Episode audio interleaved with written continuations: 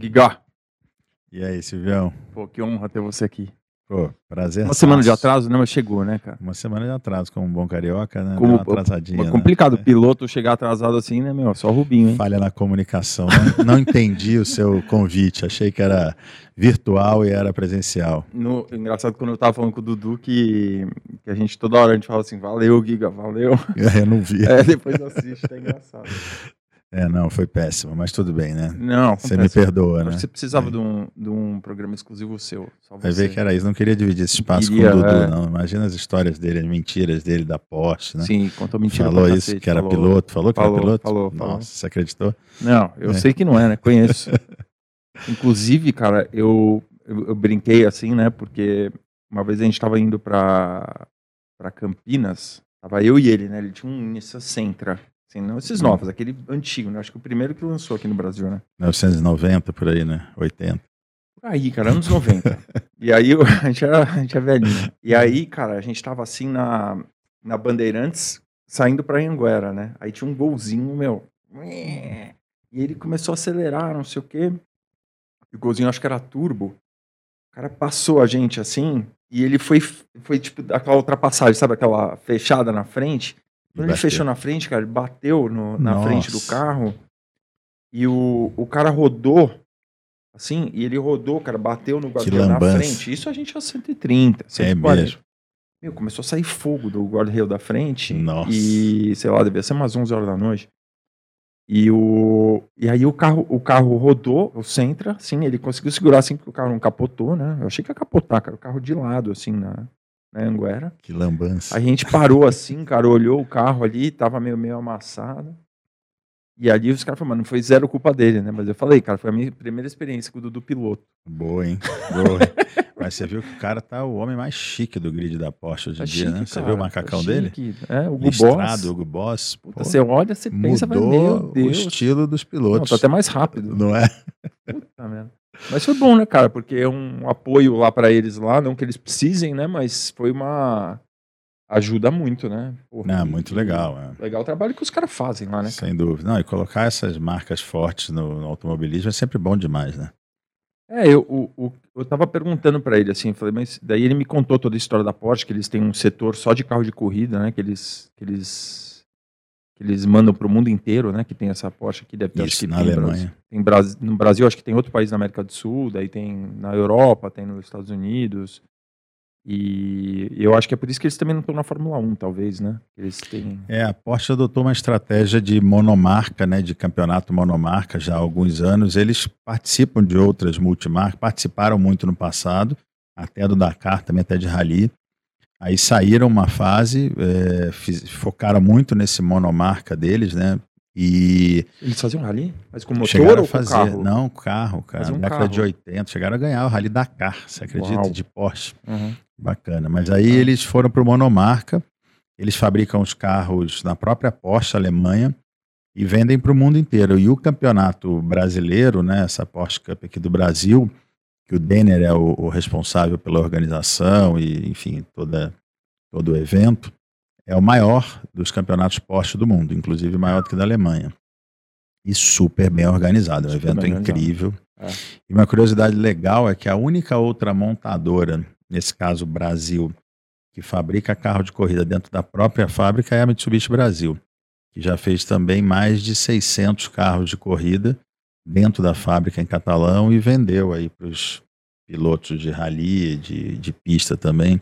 E É raro fazem isso em outros fazer isso. lugares do mundo? Não, normalmente eles terceirizam esse departamento racing ou Sim. esportivo, eles contratam es- empresas especializadas que desenvolvem e, e- e muitas vezes fabricam os carros, né? Então, E esses da, esse da, da Porsche é um carro rápido, prazeroso, tem o- todo o glamour envolvido ali de ser Porsche, né?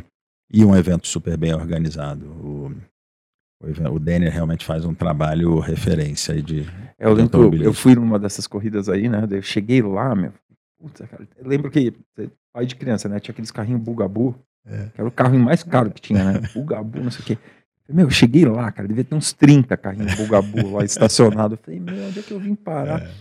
E aí os caras tudo assim, né? De óculos escuros, com macacão, assim, papapá. Falei, ah, meu, o que vocês estão fazendo aqui, cara? Como é... Depois eu vi que a corrida é séria, que tem cara que, não, que é, corre que é bom. É. Que não sei o que. Não, mas... é, um, é um campeonato que foi feito conceitualmente é. para amadores, né? Para quem tem o automobilismo como hobby. É um hobby, obviamente, caro, principalmente de Porsche, não é, bate muito, né? Porque lado a lado ali é pista. É, mas é um evento organizado profissionalmente, assim. E hoje já tem uma categoria que eles chamam de endurance, um campeonato à parte, na verdade, que eles chamam de endurance, que muitos dos pilotos dividem carro com pilotos profissionais. Então tem uma mistura ali no grid dos melhores pilotos do Brasil e às vezes estrangeiros com pilotos amadores. Que às vezes, pelo fato de ser amadores, também não significam que não andem bem, né? Tem um monte de piloto lá que tem o automobilismo como hobby e performa a nível profissional. Então, esse é bacana, essa coisa do, de quem vai lá né, pode custear esse hobby e ainda tem a, a, chance de dividir a pista com Felipe Massa, Cacá Bueno, enfim, entre, Ricardo entre Maurício, vários outros, Ricardo Dudu, Maurício, é. Max, enfim, tem é. os grandes craques do Brasil, é, mesmo os que tiveram carreira ou têm carreira internacional, andam lá, né? É, é eu legal. acho que também pode suprir uma, uma necessidade quando o cara aposenta também, não quer mais correr e brinca também. um pouco com isso aí, né? É não que seja brincadeira, mas Sem dúvida. É, o cara não tem a demanda de uma carreira de piloto profissional e consegue se divertir lá, Sem correr, dúvida. pô. Pegar um Porsche andar ali em Interlagos ou no, nesses é. circuitos aí, pô. E, e é até recentemente a gente criou um programa na Mitsubishi Cup, que é o campeonato que eu organizo, que é de rally, e uso muito o Denner e o Porsche Cup como referência, né, de campeonato monomarca, assim, quando eu vou pensar, conceituar as etapas do rally, da Meet Cup. E a gente criou um programa esse ano que a gente chama de Experience, que é a opção da pessoa ir conhecer, né, correr rally pela primeira vez, como qualquer outro que está ali participando, mas é, onde a gente entrega tudo pronto. Tem capacete, macacão, sapatilha, é, o navegador, faço um treino com esse piloto um dia antes de começar o evento. E a ideia é justamente mostrar que, assim como as pessoas viajam para fazer wakeboard, né, esqui, é, enfim, vão velejar, vão fazer qualquer outro esporte, o automobilismo também é completamente viável né, a ser praticado para quem não, enfim, não é profissional, não treinou a vida inteira e tal. Claro que, como qualquer esporte, para chegar ao nível de performance máxima, a pessoa precisa ter dom, ter treino, ter, enfim, dedicação, mas para praticar como hobby é completamente possível, né? Então, o cara, o, o formato é o mesmo, então, da Porsche? O cara pode, ele pega, ele aluga um carro lá por ano, praticamente, e você presta o serviço pro cara de mecânica, toda a estrutura, o cara chega, senta e pilota. É, tem, enfim, um navegador no, no, carro? É, hoje o, o, o da Porsche, todos os carros ficam numa mesma oficina, é uma mesma equipe, que é a oficina do Denner, que é quem organiza o evento como um todo, sendo o carro do piloto ou sendo um carro dele que ele alugue. Tem essas duas opções. O piloto pode comprar o carro, mas o carro é mantido 100% do tempo lá nessa oficina e nessa e só pode correr esta corrida, esse campeonato. Ou ele tem carros que ele aluga também pontualmente ou para o campeonato inteiro. Então imagina, é uma equipe imagina que esses caras aí começam a levar a sério, daí o cara quer treinar, é, não quer pode. fazer umas coisas, não pode? Não pode. O cara pegar, tipo, terça-feira, quer pegar o carro. Só nos aí... treinos coletivos que eles criam tá, para a categoria. Entendi. Que é uma forma de, de nivelar, né? nivelar, né? De restringir grandes disparidades de investimento, né? Então, é, quantidade de pneu, marca de pneu, e Fórmula 1? toda a parte do carro. É, só que a Fórmula 1 tem cada uma equipe. Então, os caras investem milhões para conseguir tirar mas, algum proveito daquela, Mas eles regulam o quantos treinos o cara pode fazer, não tem isso? Os treinos sim. sim. Fórmula 1 é, é super limitado é. no treino de pista. Eles é. trabalham muito simulador, né? É, túnel de vento, enfim, mas porque os carros podem ser diferentes dentro de uma regra, de um regulamento, de uma limitação. No caso da Porsche e das categorias da Mitsubishi Cup, que é semelhante, o carro tem que ser do jeito que sai da fábrica. E o tá. mesmo carro para todo mundo, com tá. o mesmo pneu, mesmas dimensões, tudo igual. Não é parecido com aquele teu carro lá? Não. Nada parecido com aquele. Não, aquele tá. é da categoria tá. tipo Fórmula 1 tá. do Rally, né? Que tá. tem as restrições, tem um regulamento limitando, Sim. mas cada um faz o seu, então acaba custando mais caro e tendo uma diferença de performance. É tipo padrão, maior, tipo né? Stock Car que cara... Isso, tipo Stock Car. Stock Car é mais ou menos igual, NASCAR. embora seja cada um numa equipe, uhum. é, é, bem restrito o regulamento técnico para evitar disparidade de e o que, que e, e, o que, que faz a diferença? Só o piloto? Ou... Tem alguns acertos do carro que são permitidos, né? Uhum. É, basicamente acertos de alinhamento, né? De, da geometria da suspensão. Quando é, fala acerto do carro, ele, o cara acertou o carro, é isso? É suspensão? É assim, por exemplo, é, tem algumas regulagens nas rodas, né, na suspensão. Você pode abrir um pouco mais a, a roda, assim que a gente chama de cambagem, torná-la uhum. mais negativa, pode fechar um pouco, pode abrir um pouco, pode mexer na dureza do amortecedor, na compressão e na distensão, é, altura do carro. Então você tem algumas regulagens que são permitidas cada um fazer do seu jeito. Mas os os principais custos, principalmente, são é, tem que ser a mesma peça, tem que usar a mesma quantidade de pneus. Então, nesse sentido é que eles conseguem restringir os custos. Né? Por isso que, tipo, eu lembro que falavam muito que o Rubinho acertava muito o carro, né? Daí eles levavam o cara como companheiro de equipe é. O cara ia lá, ele arrumava o carro, os caras pegavam o que ele fazia no carro, levava para o carro principal e o carro do cara andava mais, né? É, o, o, essa sensibilidade do piloto, na verdade não é o piloto sozinho, né? Obviamente precisa dos engenheiros juntos trabalhando, mas tem dois formatos, assim, quem acerta o carro, né? Primeiro, ele tem uma sensibilidade do comportamento do carro e depois tem piloto que passa para a equipe o que fazer no carro. Então, por exemplo, ele dá uma volta na pista e acha que o carro está derrapando muito de frente. Aí, na linguagem lá do automobilismo, ah, o carro está saindo muito de frente. Então, o piloto chega lá e fala para a equipe: ó, abaixa um pouquinho a frente, endurece um, dois cliques de regulagem, um amortecedor tal. Essa é uma característica. Tem outros pilotos que também têm uma boa sensibilidade, mas não conseguem dizer o que fazer. Então chegam para a equipe e falam: o carro precisa sair menos de frente, está saindo muito.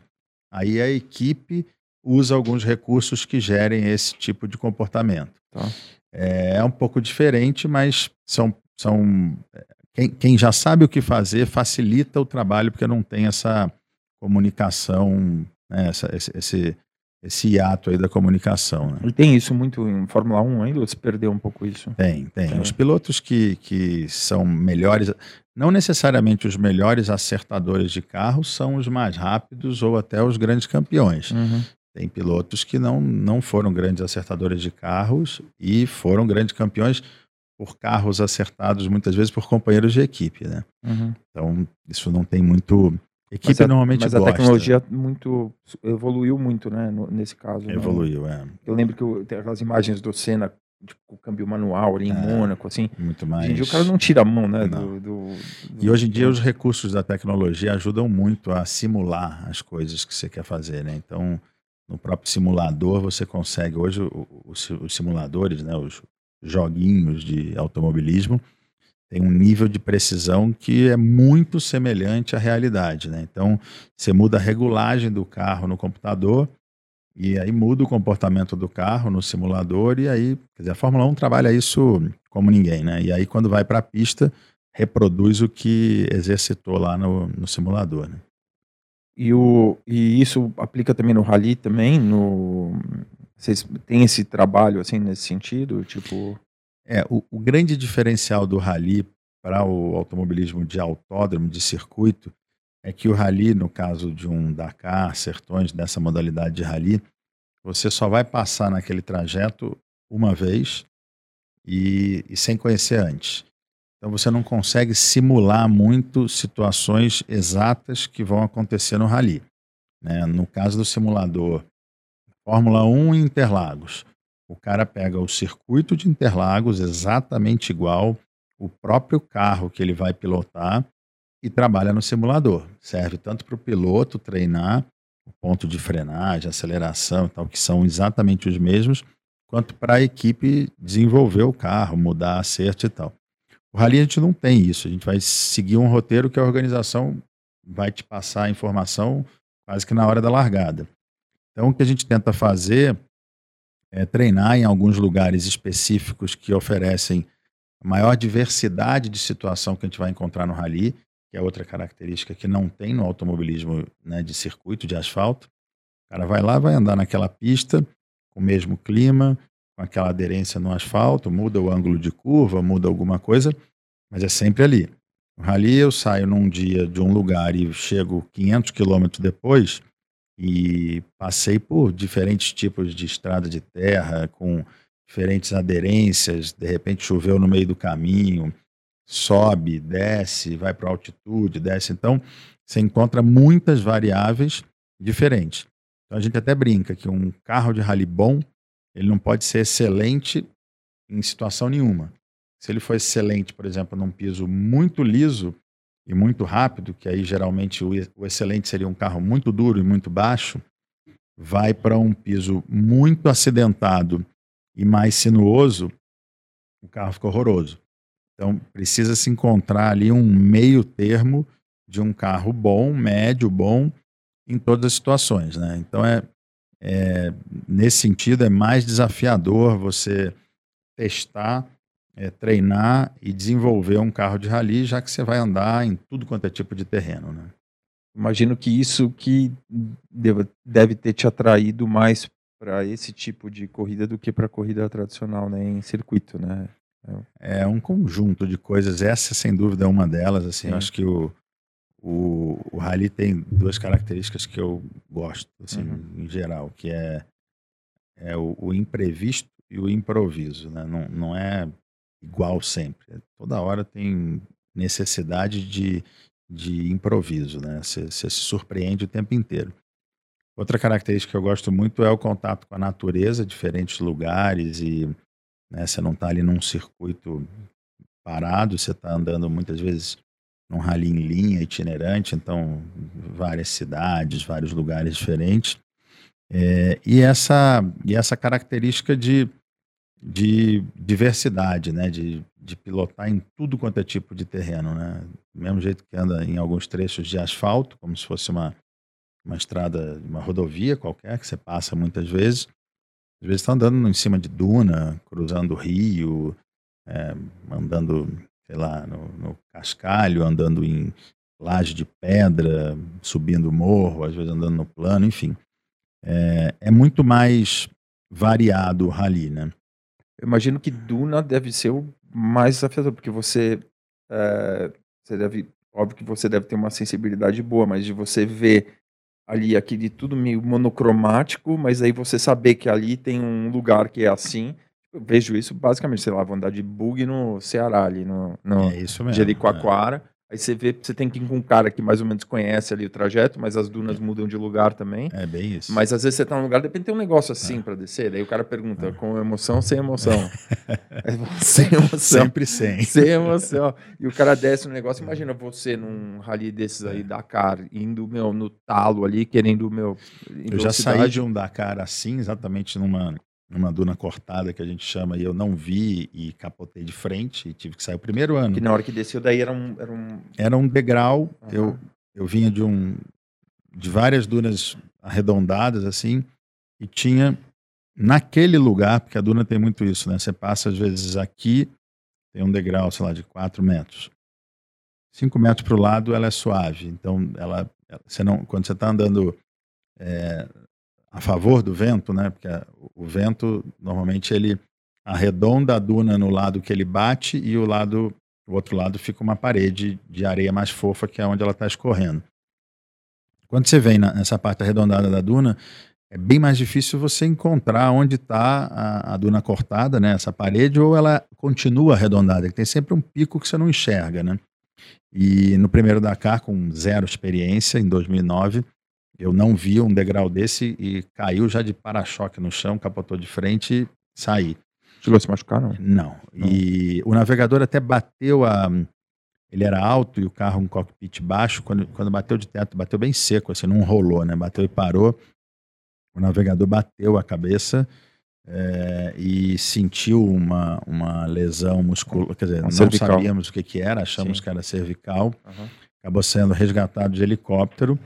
No fim, infelizmente, não era nada, foi só uma contratura muscular, mas na hora ali a gente não sabia e acabou tendo que optar por esse resgate. E uma vez, é, anos depois, já com mais experiência nas dunas, em Dubai, numa etapa do Mundial, faltando. Era uma etapa de sete dias, faltava 100 quilômetros do último dia, estava acabando o rally. Eu, de novo, já andando num ritmo mais rápido, mais seguro, mais experiente nas dunas, mas eu, de novo, não consegui perceber uma, uma queda de duna, uma, uma, uma duna cortada. Essa era muito mais alta e eu saí voando lá de cima e aterrissei também de, de, de para-choque no chão e acabou ali também a brincadeira. Não, não Essa não machucou nada, o carro rolou, ele bateu meio rolou. de lado, tá. então ele quicou e rolou e não foi um impacto, uma desaceleração tão grande, né? Eu lembro quando você estava nos Sertões, que passou na TV, um quase acidente que você teve, você passou num... Numa se era uma ponte, ponte alguma coisa. É que o, que o carro fez assim, cara. Ficou acho que uma roda Essa só. Foi por e até na. E o, e o cara te entrevistou na hora ali no Globo Esporte, alguma coisa assim. É, e, o, e eu lembro que você tava até com uma cara assustada até. Que você não, falou. foi um. Foi, até hoje, isso foi em 2003. É. Até hoje foi, se não o maior, um dos maiores sustos que eu tomei dentro de um carro. Era uma. Nesse caso, era um trecho de velocidade final e tinha uma ponte que era aparentemente lisa, né, na mesma altura da estrada só que chegando perto dela, é, a informação, tinha a informação da planilha, mas a, a informação de perigo para mim não era tão relevante quanto o obstáculo. Tinha uma, uma depressão seguida de uma lombada. Aí o carro comprimiu toda a suspensão e levantou a traseira assim.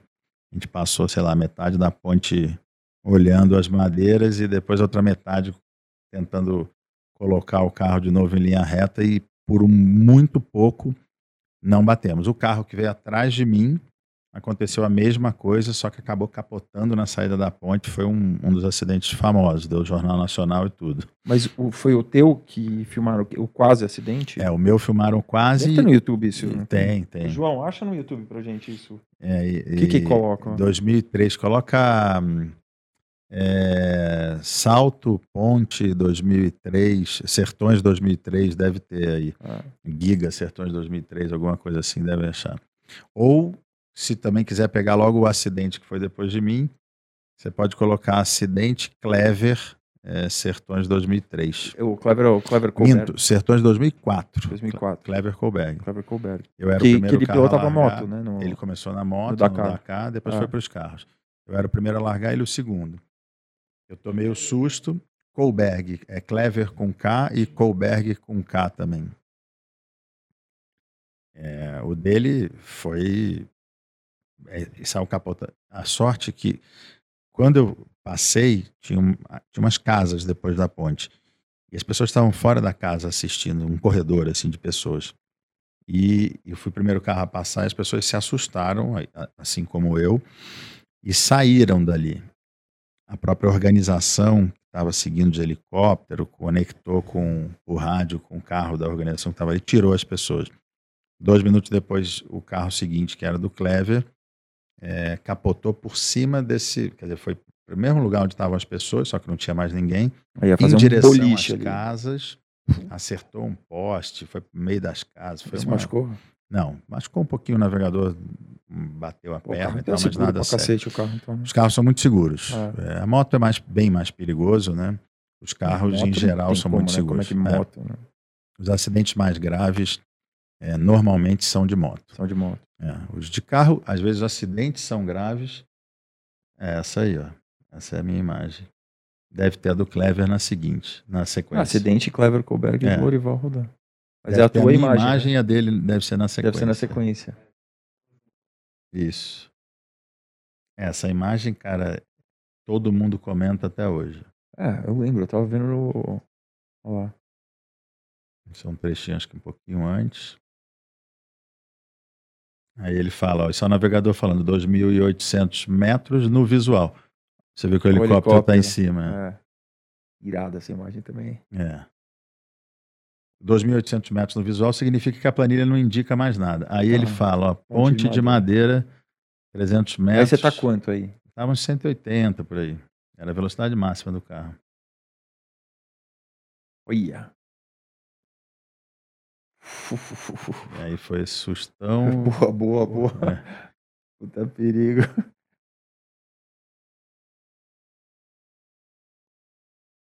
Navegador. Marcelinho Vívolo nessa época. Você conheceu o Marcelinho, né? Ou não? Eu não conheci. Não. Aí o, o Clever logo atrás. Ó, tira as crianças debaixo da árvore. É, isso é o pessoal no helicóptero avisando, né?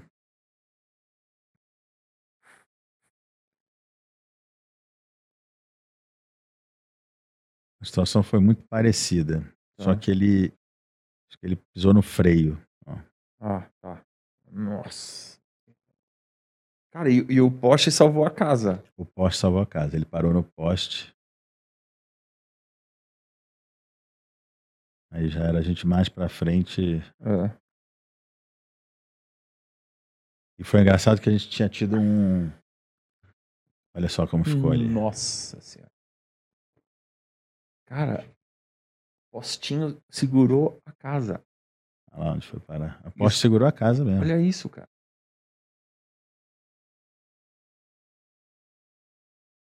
Nossa. E, o, e aí o que, que eles fizeram depois? Tipo, arrumaram o trecho? Aí eles começaram a sinalizar. Sinalizar que, ó, é, as pessoas ficaram. Da organização ficaram ali sinalizando essa. Você vê que a gente vinha em velocidade final e não via o. O negócio lançava o carro. né? é, é. Olha a posição que o carro. Nossa.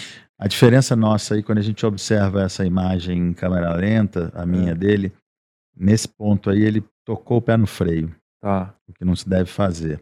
tá. É, acende a luz traseira dele do freio na hora que ele aterriza. Eu tive a sorte no momento de manter o pé no acelerador, o que puxa o carro para Tá, frente, daí né? O carro fez assim. A traseira invés de, descendo. né? Em vez de Brecou. virar. Exatamente. Era o único contato do, do carro com o né? Exatamente. Como ele é tração nas quatro rodas, se você acelerar, você tem mais chance de colocar o carro de novo, de ter dirigibilidade, né? Cara, e teve sorte também que saiu voando da ponte. Não, é- olha a altura da, da É. ponte em relação a- ao rio. É, cara. E o muro na frente no fim uma da esfirra. ponte. Se, se batesse ali, se caísse da ponte antes de terminar ela, a Nossa. tragédia ia ser horrorosa. A ponte era muito alta. Porque essas, essas imagens tradicionais de rally, assim, né? Que tem que o, aquele bando de pessoa do lado da pista e o cara vem, meu, a, a velocidade vem de lado, vem fazendo aquele, aquele É, drift ali isso- do lado. Isso é mais uma característica do rally, né? Não- É, é. Mas tá vendo que tá o tempo inteiro com o pé no freio. O rally, a gente não tem. uma- passou muito perto das casas. Olha o, né? pro- olha o poste, cara. O que parou ele foi o poste, É. senão ele derrubava aquela Não. casinha ali. Nossa. Na verdade, o rally tem essa característica que, enfim, a gente nunca sabe o que tem fora da estrada. Ninguém está olhando, ó, cuidado que vai ter uma árvore, cuidado que tem uma ponte. Você pilota baseado no que tem na informação na planilha e, enfim, torcendo para não sair da estrada, né? Diferente do autódromo que você tem área de escape, você tem um guarda-reio, você tem, enfim, toda a estrutura de segurança ali disponível do lado, né? São são características muito muito diferentes. O, o papel do navegador, ele recebe essa planilha da. Olha como o tempo Ó. passa. Olha, garotinho, olha. É, O, ah, o cabelo também ajuda, vai. Você corta o cabelo, desse jeito, aí você vai ficar com a mesma é, cara. Esse cabelo aqui grande atrapalha, né? É, Esse- se com o cabelo curtinho, fica com cara de jovenzinho. Eu lembro dessa, eu lembro dessa entrevista, cara. Eu li e falei, olha o Giga aí. O, o navegador, ele recebe essa planilha da direção da prova, que tem um, o, o- eles mapeiam, né, todo o trajeto, e aí ele que fala, tem uma curva de 45 graus à direita agora, Exatamente. curva de não sei quanto, e você tem que, Exatamente. baseado nessa informação, fazer a, com a maior velocidade possível dentro desse, do que o cara vai te a- cantando. Exatamente, Exatamente. A função do navegador é fundamental porque ele que ele, ele antecipa o que a gente vai ver, né? Ele tem as informações do que vai acontecer. Então ele controla ali a, a- não só né, o cronômetro, o GPS, a, a comunicação com com, com a equipe, com o Clever, com, com o- os próprios outros competidores, como também ele que está indicando o tempo inteiro, né, orientando o piloto do que tem pela frente. E a gente, enfim, busca andar o mais rápido possível baseado nisso, né?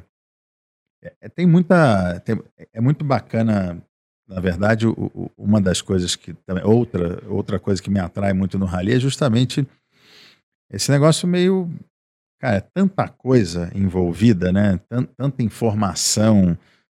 Você precisa cuidar do carro, você precisa entender qual o limite de resistência do seu carro, pensando no longo prazo, né? É uma corrida de endurance. Não adianta você querer ser rápido ali, sair destruindo tudo e o carro não aguentar até o fim ou o dia seguinte.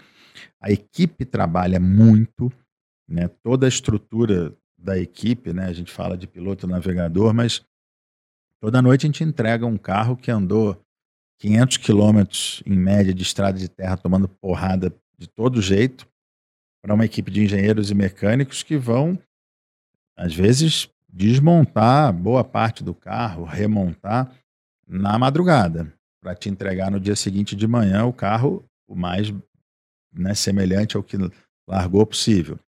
E aí tem toda a estrutura de equipe de logística, de alimentação. E como é itinerante, a gente monta aquele acampamento e desmonta diariamente e viaja 300, 500, 400, 600 quilômetros todo dia até a cidade seguinte. Então, é exigente para a imprensa, para quem está cobrindo o rally. Não, não tem moleza, entendeu? Então, tem uma, uma, um outro lado bacana aí do, dessa modalidade de automobilismo, que é o desgaste físico, psicológico, técnico do carro, essa questão né, de entrosamento de equipe, das pessoas suportarem essa exigência máxima e, e né, o relacionamento, são muitos dias, total desconforto, fora de casa, todo mundo junto, um dependendo do outro incontáveis erros, né?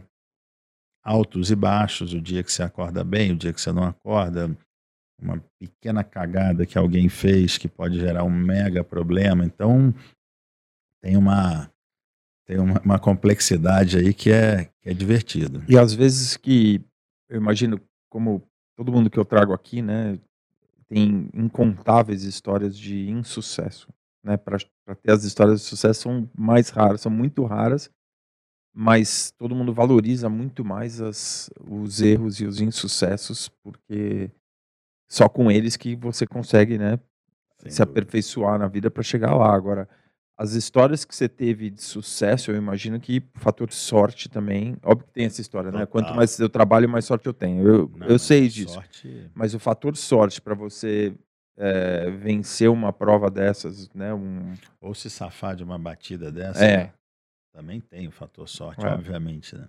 Você teve a competência ali de acelerar claro. e não. E não e não, não falhar na, não na falhar. parte técnica do que é, tinha que fazer, é, mas, mas, muita sorte envolvida. Talvez é. o carro batesse numa posição um pouquinho diferente, não conseguiria. É, o buraco salvar. tivesse um pouquinho para trás, você sai voando Exato. da ponte, qualquer Exato. coisa, né? Uma velocidade, sei lá, 5 km a mais ou a menos. É. Esse, essa história é curiosa, né? Eu, eu, eu sou o piloto de carro que tem mais títulos do Rally dos Sertões, né? Tenho cinco títulos, né? Campeão na geral dos carros. Mas eu já fiz 19, então já perdi 14, né? Então, assim, tem muito mais insucesso do que sucesso, é, né? É. E, e, durante o dia a dia do rally, é, a administração dos insucessos é uma das coisas fundamentais, seja os insucessos pontuais de um erro cometido na pilotagem ou na navegação, ou até insucessos maiores, de, pô, tinha toda uma expectativa de vencer essa edição do Rally dos Sertões, por exemplo, Aconteceu isso em 2017, um exemplo prático.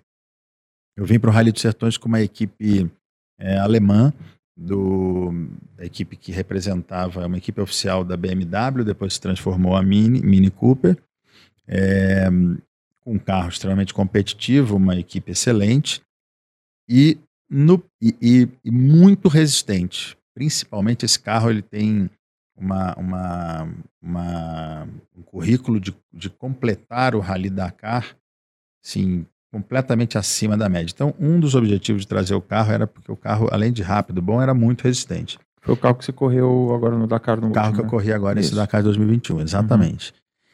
E no primeiro dia do rally, teve um problema numa peça que não custa 10 euros, que justamente é, a, atua na refrigeração do motor e o carro aqueceu o motor. Eu tive que parar para não estragar o, o, o motor e fiquei fora do primeiro dia, que me levou para a última posição.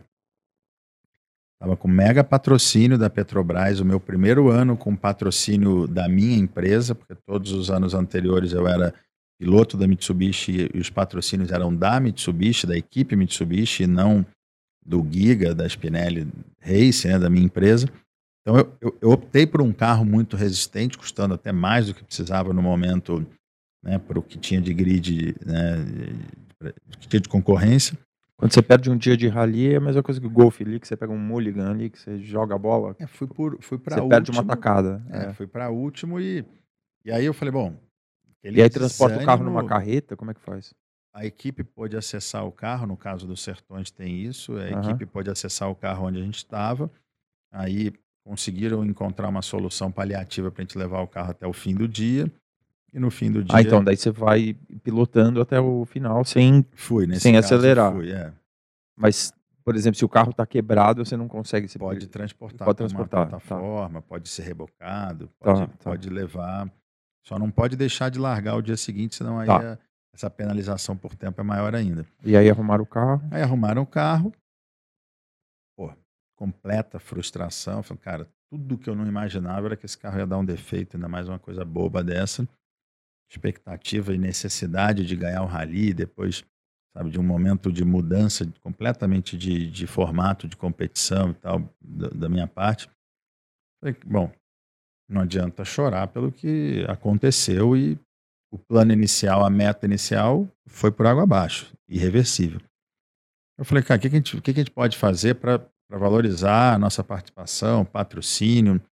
Bom, esquece o resultado do rally, né, o resultado não acumulado, e vamos tentar ganhar todos os dias até o fim do rally. Pelo menos a gente vai estar em evidência todos os dias, é, dando retorno ao patrocinador e etc.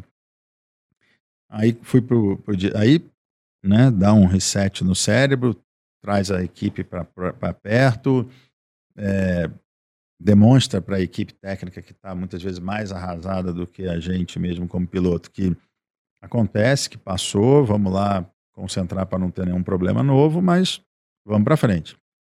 E aí no dia seguinte eu não ganhei por um detalhe, no finalzinho furei o pneu e não ganhei por alguns segundos, e ganhei todos os outros dias até o fim. Então, de nove dias de competição, eu ganhei sete. É, um eu fiz segundo, que foi esse dia seguinte, e o dia que eu quebrei. Então, assim, Cara, o problema apareceu, a meta Como, o que principal ganhou performou foi embora. pra caralho. O que ganhou. Não, como eu perdi muito tempo nesse dia que eu não completei, a, o, o rally ele é uma, é uma soma de tempos que você vai realizando ah, cada dia. É assim que classifica. É, ganho mais rápido, o que faz o percurso no menor tempo. E o primeiro dia que eu fiquei fora, eu tomei o tempo máximo do dia e mais uma penalização por não ter completado. Então, é, acabava com a minha chance. Eu ainda fiquei em quinto na geral do rally, mas longe do primeiro. Tá. E você, por exemplo, você larga, daí um outro cara larga atrás de você. Exato. Você tem um horário de largada, tá. você larga Quanto 10 da manhã. Entre cada é, carro? Normalmente, os primeiros 10 carros, 3 minutos. Aí do décimo primeiro ao vigésimo, 2 minutos. E daí para frente, 1 um minuto. Mas aí tem, tem disputa de posição? É um cara às que... vezes tem. É, é, é raro ver. É, né? é mais raro, mas às vezes tem. E é Porque às vezes você está disputando pau a pau com o cara ali, né? A corrida, daí você dá de lado com o cara ali na, é, no, no circuito. O difícil é aproximar, né? Por causa tá. da poeira. Sim. Quando você começa a ver poeira na tua frente, começa a passar a não enxergar, é. você tem que tentar chegar numa distância do carro da frente em que tem um, um aparelho em cada veículo da prova que nessa determinada distância, que oscila entre 200 e 500 metros, dependendo da, da, da, corrida e da regulagem do aparelho, você aperta um botão no seu carro, o carro que estiver nesse raio, ou, ou a moto, o veículo que estiver nesse raio, recebe a informação que tem alguém querendo passar. Aí, por regulamento, ele é obrigado a facilitar a tua ultrapassagem. Hum. O que na prática nem sempre acontece é, tão, cordialmente, assim, é. né? Então, a gentileza. É, tem, aí, enfim, já criaram. Por favor, senhor, critérios. É, vou parar. Não quero te incomodar passar. com a minha poeira. É. Por favor, passe. Vou parar para você passar aqui para ser fique mais à vontade, rápido. Fique à vontade. Não vou atrapalhar nada. É, Mas enfim, aí tem esse, esse recurso que tá. Que teoricamente o cara facilita a tua ultrapassagem e aí você consegue passar. Mas às vezes chegar nessa distância em que esse aparelho consegue apitar no carro da frente é difícil, dependendo do, da direção do vento. Você está andando contra o vento, a poeira se estende mais, dependendo do tipo de piso, né? Tem umas variáveis aí também. Porque às vezes se o cara tá mais. Você tá mais rápido que o cara, né? Você tem que passar ele, mas. Né, às vezes. É, o conceito é assim, né? Como, como cada um tem o seu horário de largada, né? É, você imagina uma corrida maratona, né? Cada um que passa no sensor dispara a sua largada, né? Todo mundo vai fazer aquele percurso. Que passa de- naquela, naquela rampinha ali, né? Que o cara Isso. aparece, dá o tchauzinho, entra no carro Exato. É. Não, não ali. Ali é o, ali é uma largada promocional. e. Tá, ali é só um tchau. apresentação. É, né? tá. A largada normalmente é no trecho que já está longe das cidades, Tá. que está fechado para o trânsito comum, só passam os veículos de competição. E aí tem um ponto X de largada e todo mundo larga dali e você tem o seu horário. Então você larga 10 horas, eu largo 10 e, 2, 10 e 3, o carro atrás 10 e 6 e por aí vai. E você passa por um ponto de chegada, X quilômetros depois, que fecha esse teu horário né, entre largada e chegada, o seu cronômetro. Né? Então, sei lá, você largou às 10 horas, chegou às, ao meio-dia, você fez em duas horas. Se eu larguei 10 e 3 e cheguei, sei lá, meio-dia e 10, eu fiz em 2 horas e 7. Tá. Então você foi 7 minutos mais rápido que eu. Tá. Nesse intervalo de 7 minutos, por exemplo, se os outros todos fizeram no mesmo horário, no mesmo tempo que você, hipótese, né? Dois carros vão me passar. Né? O carro que largou 3 minutos atrás e o carro que largou 6 atrás vai me passar. Tá. Então existe esse encontro dentro dos trechos cronometrados, embora Uhum. você não saiba o que o teu concorrente está fazendo, né? Você corre contra você mesmo. Isso é só no fim do dia, se você não se encontrar com ninguém lá, que você vai saber o teu tempo, do outro, do outro, do outro. Então é uma corrida meio diferente de um autódromo que você está olhando para o lado, ó, o cara está me passando. Sim. Sei que eu estou em segundo, sei que eu estou em terceiro. Você corre meio sem saber, né? Cara, e o, e o navegador, ele. O cara tem que ficar vendo aquele carro chacoalhando, porque eu já andei no teu carro ali, né, cara? E. Uma coisa de maluco, ninguém sabe como é que é, assim. Você pode Só até falar, andando, o cara acha, ah, rua de terra, É. não sei o quê, mas é uma, é uma, é uma situação muito atípica ali, né? Eu fico imaginando pro. que Eu fiquei só pensando no navegador, porque eu tava sentado do lado ali, no passageiro, né? Que o cara fica, Uhum. ele eu fico vendo os vídeos que o cara fica virando, aquelas Virando planilhas pra página.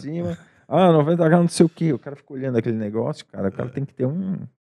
É, além da concentração, né? Que eu acho que o cara fica fazendo conta, essas coisas o tempo inteiro. Exatamente. E o cara, não só do cara não enjoar. Eu fico olhando É no meu incrível. celular, cara. não- não- É um trabalho de escritório. é, O cara tem que estar com aquela paz e aquela tranquilidade concentração de um escritório, só que naquele ambiente ali que você É, conheceu tudo de perto. chacoalhando, um negócio assim. E muitas horas, né? É, às vezes, é, cara, tem rally que. Ali Dakar, por exemplo, você faz um trecho de 600, 700 quilômetros, às vezes está 8, 9 horas ali sem sair do carro naquela posição, entendeu?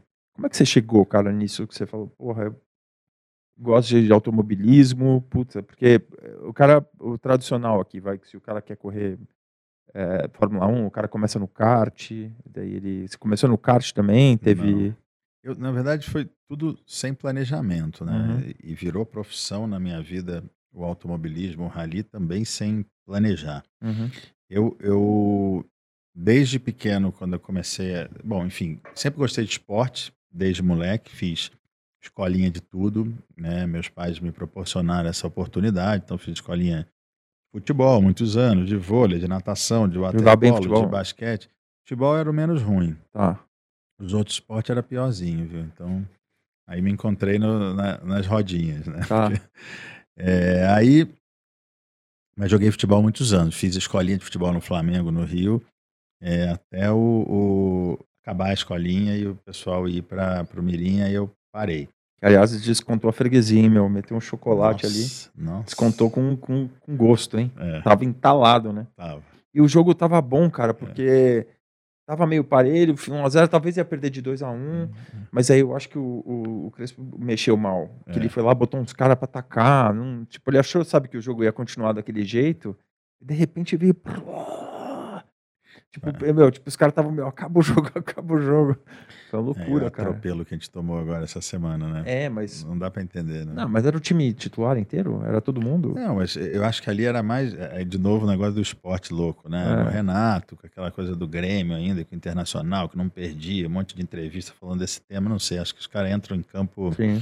Um com a faca nos dentes, os outros meio. Ou que achando que vai golear todo o jogo agora. Exato, é é, agora é. resolveu. Tá.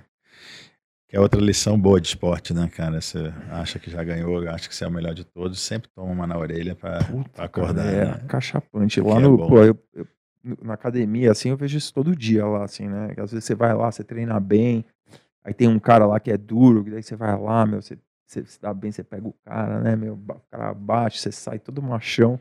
Aí você vai no dia seguinte, cara, chega lá, você toma uma massa, pancadaria, você fala, meu, você sai.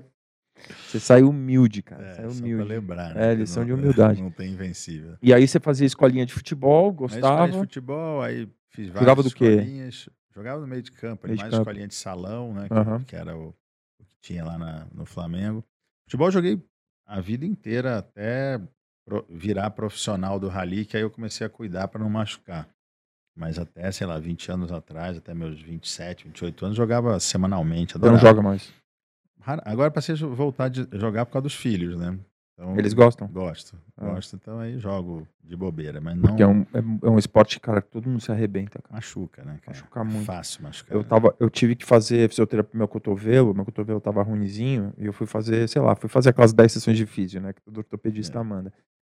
E, cara, eu sentei ali no Clube Físio, ali na Faria Lima, aliás, um alô lá, os caras são muito foda. E o... Era eu sentado numa mesa lá, e eram outros seis caras, todo mundo peladeiro. Futebol, é. Só futebol, cara. É.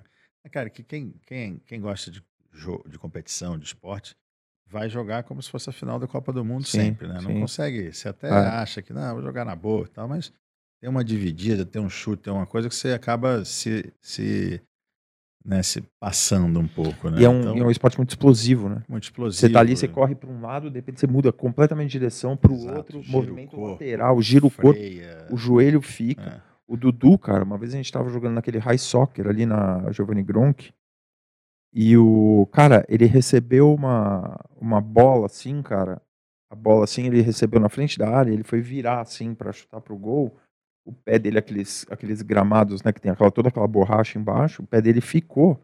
Cara, rompeu o ligamento cruzado do joelho. Ali o cara ficou um ano em fisioterapia. Cara, eu, eu com os meus filhos, aí eu comecei a, a ficar mais atento. Logo no começo, você conhece lá em casa, estavam ainda molequinho, brincando de bola. Eu estava num churrasco ali, a bola meio que de bobeira ali. Eu olhei, vim e resolvi dar um chutão, assim. Era longe o gol, vou dar um chutão. Você consagrar. Cara, quase que vou pro hospital direto. Aí ainda brincou meu quiropraxista, falou assim, não, Giga, é o seguinte, vai jogar futebol com as crianças, alonga, aquece, não, não sai chutando não, não é, brinca. É. Mas eu parei futebol e moto por causa do, do profissionalismo no rally. Mas uhum. aí voltando, aí desde criança, quando eu comecei a andar de bicicleta e tudo, curtia exagerar um pouco, saltar, fazer curva, derrapar, e sempre em estrada de terra, por uhum. conta do condomínio que a gente tinha uma casa lá no, no, na região dos Lagos do Rio e um sítio da família em Friburgo, na Serra. Então, sempre estrada de terra. Depois migrei para moto, também estrada de terra. E sempre gostando de esporte, de competição. E comecei a gostar dessa história da velocidade, do motor e não sei o quê. Aí aprendi a dirigir muito novo, também em estrada de terra. E um tio meu, o irmão da minha mãe, meu padrinho, corria rally já. Uhum. É, na época, em equipes oficiais e era navegador. Então eu tinha um contato com o rally através dele. Ele morava no, em Nova Friburgo, no interior do Rio, ia para minha casa, às vezes tinha rally que largava ali da praia de Ipanema, do, enfim, Lagoa. Então, eu tinha contato, minha mãe me levava para ver e tal. Então eu comecei a gostar de pilotar em estrada de terra né, de controlar as derrapagens e tudo, e ao mesmo tempo, assistindo os ralis dele, comecei a achar bacana o extremo ali da pilotagem na terra. Mas pegava o carro dos teus pais e ficava enfiando na lama? Nem fala. Aí peguei os carros dos pais, do tio, do avô. Aí foi. Eu falo que o pai me pagou duas faculdades. Preto. Ele pagou a faculdade de fato que eu fiz, né? Desenho industrial, me formei nisso, na PUC do Rio.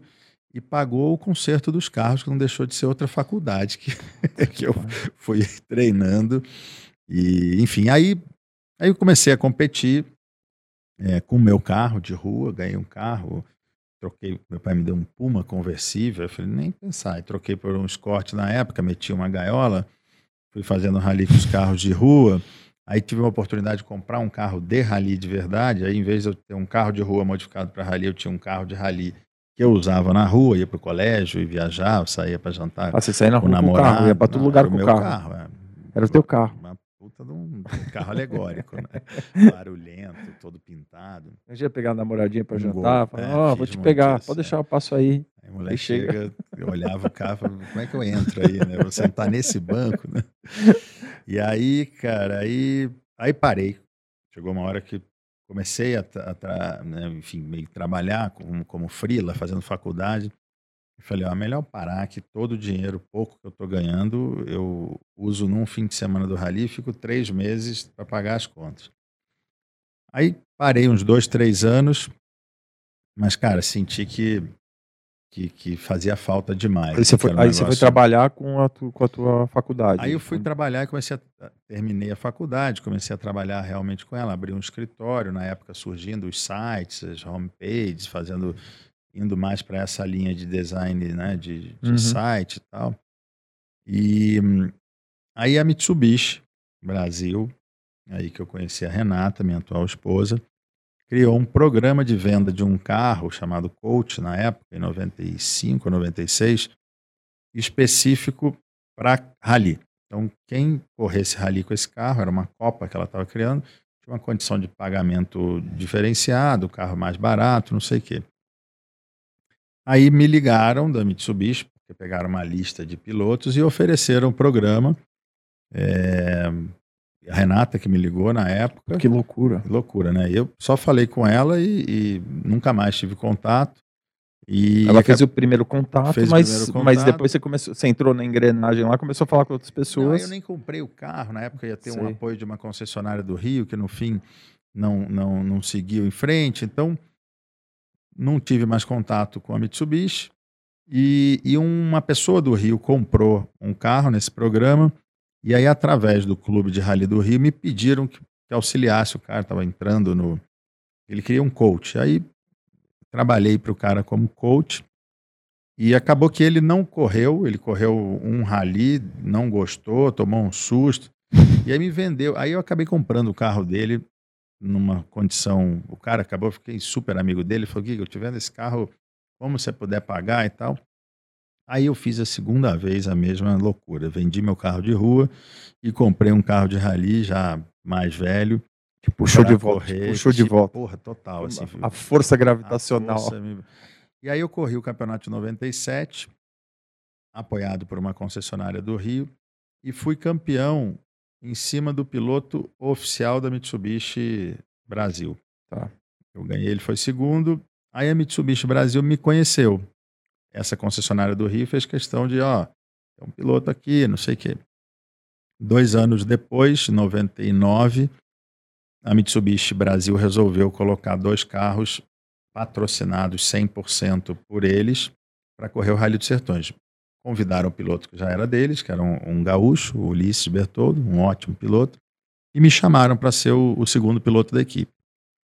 E para mim foi um negócio inacreditável, inusitado, eu estava, me lembro, voltando, meu escritório era no centro da cidade, voltando de ônibus para casa, com toda um, né, rotina, aquela coisa que, né, sem muita emoção. Aí toca o telefone, era a secretária do presidente da Mitsubishi, que ele queria falar comigo. Cara, essa é pegadinha. Ele falou: estamos fazendo um programa assim, assim, você aceita? Você pode pensar, não sei quanto disso, se você quiser aceitar. A minha secretária te manda uma passagem de avião, você vem a São Paulo fazer uma reunião e tal. Falei, cara, não precisa pensar nada. É isso mesmo? É verdade? É... Vou. Aí vim a São Paulo, fiz a reunião, fui para o Rally, que foi o meu primeiro Rally dos Sertões, em 99. Aí tive um bom resultado no geral do Rally, fiquei em quinto e ganhei a categoria de carros a, a diesel, com uma L200 na época.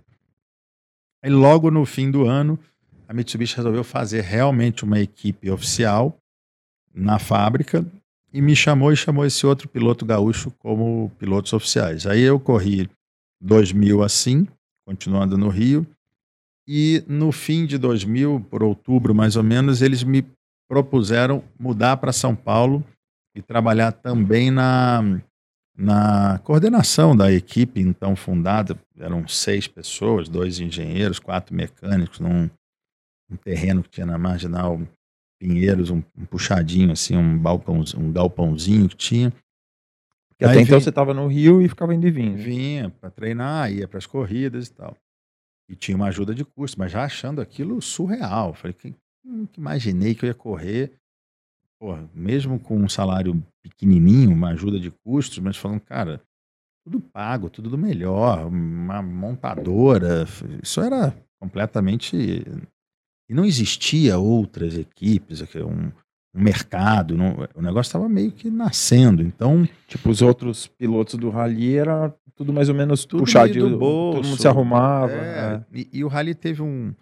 O meio da década de 70 até o, o meio da década de 80, o Rally de carro, de velocidade, teve um momento muito bom com equipes oficiais, Volkswagen, Fiat, equipe uhum. Touring, mas naquele mundo do, do carro nacional ali não tinha nada, né? E, mas era grande o Rally. Depois, quando eu comecei a correr em 90, já era um grid muito ruim, já era provas pequenas, não tinha, né, tinha muito espaço na mídia, porque naquela época não se vendia, né, espaço em jornal, TV, então eles iam lá cobrir o que estava acontecendo, então tinha, é, às vezes saiu uma página no Globo, uma página no Estadão, notícia nas, nas TVs, mas não tinha patrocínio, grandes eventos e tal.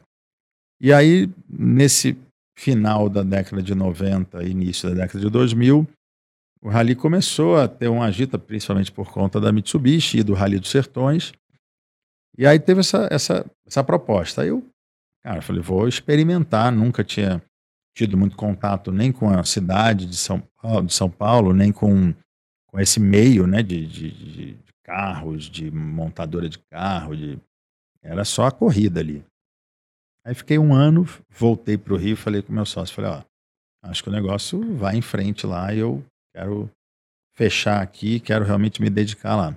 Aí vim, 21 anos depois, continuo aqui, assim, completamente, foi crescendo dentro da Mitsubishi, foi criando um campeonato, fazendo mais carro de corrida, aí montaram uma estrutura melhor para a equipe, muito graças à Mitsubishi enxergar o Rally como uma ferramenta de marketing, de divulgação dos produtos esses anos todos. Mas, obviamente, a reboque veio um monte de outras coisas né, com rally de equipes GM, da Chevrolet, Troller, Fiat, é, tiveram várias equipes nesse, nesse tempo aí, né? E essa, esse apoio da Mitsubishi, assim, cara, você acha que foi uma paixão do Eduardo por, por pelo, pelo, pelo rally também? Porque... Eu acho que um pouco de cada coisa. Porque a ele paixão... podia também ter ido para um outro segmento de automobilismo também, né? E é, o que, ele, o que ele mais menciona foi a Mitsubishi abriu no Brasil em 91 é, aí teve uma crise em 95 que praticamente é, fechou a empresa, onde na, no, no, da noite para o dia a alíquota de importação de carros é, saiu de, sei lá, de 30% para 70% e tanto.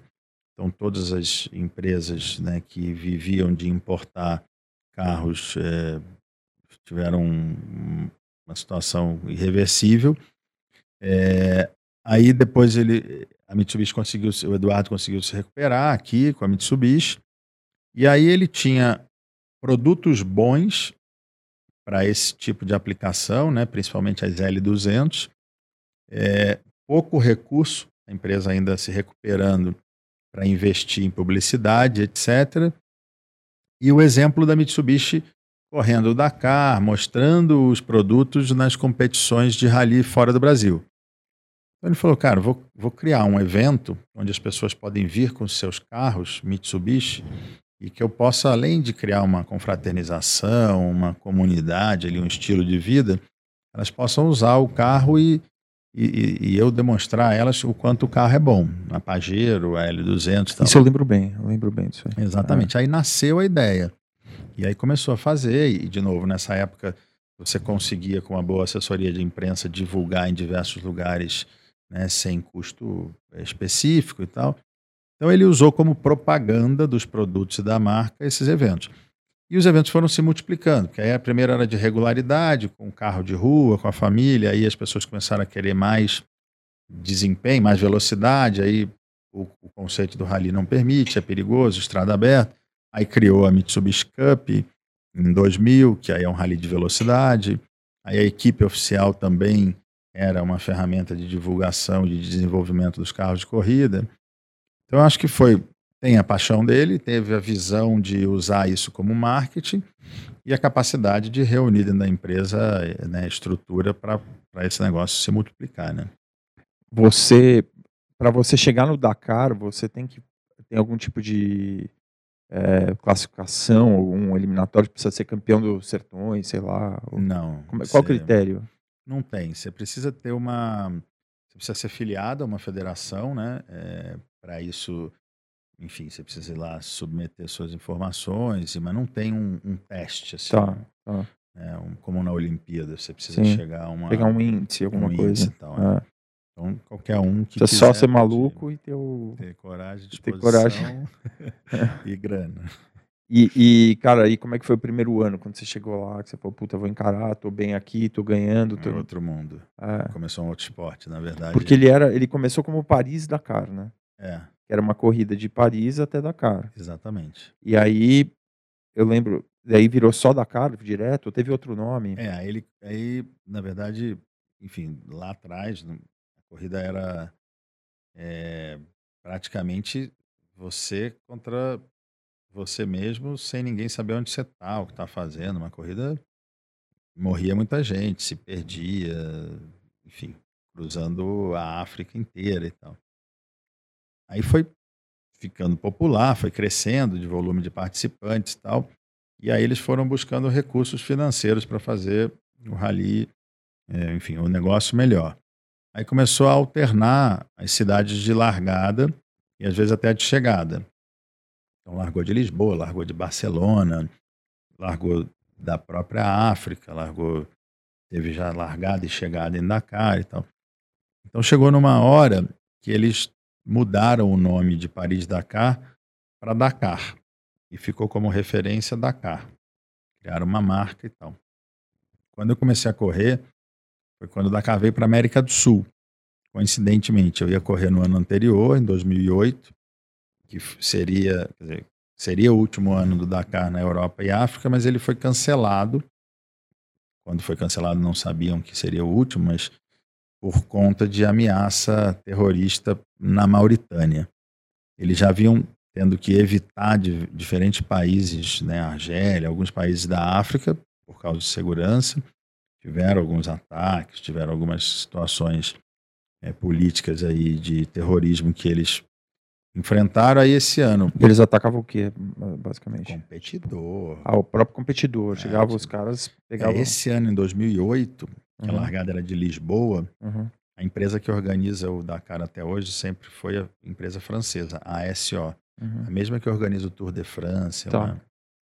Em 2008, eles descobriram, através do governo francês, é, não me lembro qual grupo terrorista, mas tinha já uma lista de pilotos principais de cada categoria, moto, carro, caminhão, que eles iam matar para fazer o barulho que os terroristas gostam de fazer. Então, quando eles descobriram isso, foi, sei lá, três, quatro dias antes da largada, eles cancelaram o rally com todo mundo em Lisboa, todo mundo pronto para largar. Aí eles desistiram definitivamente da África e trouxeram o rally para a América do Sul. E aí foi o primeiro ano que eu corri, que foi em 2009. Ah. Inicialmente Argentina e Chile, depois ficou aqui até 2000 e 2019, foi o último ano na América do Sul. E aí passou também por Peru, Bolívia, Paraguai, aí eles foram alternando um pouco os países. E aí a partir de, desse ano você começou a correr todo ano, você começou a correr? Aí corri de 2009 até 2016, tá. todos os anos. Tá. E o que que acontece que você me perguntou se, se precisa ter alguma preparação especial? Não precisa, mas é um outro tipo de rally. É um rally de deserto. É, o conceito principal do rally é deserto, duna, rio seco, área plana, sem nada. Então, o estilo de pilotagem em estrada de terra, é, assim como é diferente da pilotagem do autódromo no asfalto, também é muito diferente das características do deserto. Então, Vê se acha um vídeo, João, do, do Giga, coloca Giga Dakar, Dakar com ah, carro. Tem um, se você quiser entrar na, tem uma página no YouTube nossa que chama Spinelli Racing. Spinelli com... Com S-P-I-N-E-L-L-I. É. E aí tem as imagens desse último Dakar agora, que agora está na Racing, R-A-C-I-N-G. O Dakar, desde o ano passado, esse ano foi o segundo ano, está na Arábia Saudita. Uhum. Então ficou aqui na América do Sul até 2016, e 2016 em diante eu não corri mais, fiquei quatro anos fora e voltei esse ano. Mas quando eu fui correr na, no Dakar, eu comecei tudo de novo. Eu ia para o Ceará, lá nas dunas de Cumbuco, flecheiras, treinar com carro de rua inicialmente, sabia nada de areia. Parava o carro, ia sair e atolava. Era zero. Então foi, foi legal porque num determinado momento que eu já tinha uma boa experiência, bons resultados nos ralis de estrada de terra, eu tive que começar tudo de novo para um novo esporte, né? Como se fosse futebol de grama ou futebol de salão e vai para futebol de areia, entendeu? Tá, Começa tá, completamente, completamente diferente. diferente. Outro esporte. É. E aí foi legal, foi desafiador, pavoroso no início, assim, o Dakar era um monstro, chegava lá, equipes, pilotos, navegadores do mundo inteiro, diversos competidores e. Uhum. Não, esse é esse é onde é Mitsubishi Petrobras. Vê se você acha um Spinelli Racing aí. Ah, tem Spinelli é, Racing. É, também, também é o aqui, canal ó, ali. É, é. Esse canal aqui. Esse é um também que eu participei em 2015. Mas essa página aqui, esse canal ali embaixo, Spinelli Racing, é um que aí você encontra um atrás do outro. Né? Esse aí, ó. Aí. Aí você for nos vídeos, esses são os últimos. Esses últimos vídeos são desse Dakar desse ano e.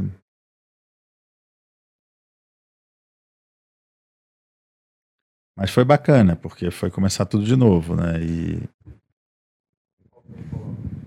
Qualquer um desses aí do. Aí, ó, desse. Pode ser desses aí mesmo.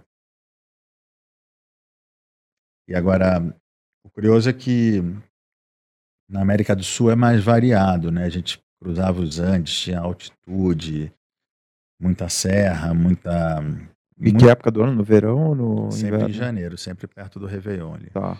Calor infernal. Saudita, calor infernal. Eu lembro que teu carro tinha um. Tem um ventinho ali, não tem? Tem um ar-condicionado. Tem ar-condicionado. animal. No, na América do Sul era uma loucura. Ó, ó. Ah, a poeira aí, ó. Tendo que ultrapassar a condição que a gente estava falando. Mas o Dakar, agora na Arábia Saudita, é só deserto o tempo inteiro. Pedra, duna. Calor de dia e frio à noite. Não, lá, não. lá é inverno nessa época. Inverno. Então não é muito quente de dia. Puta, que bom.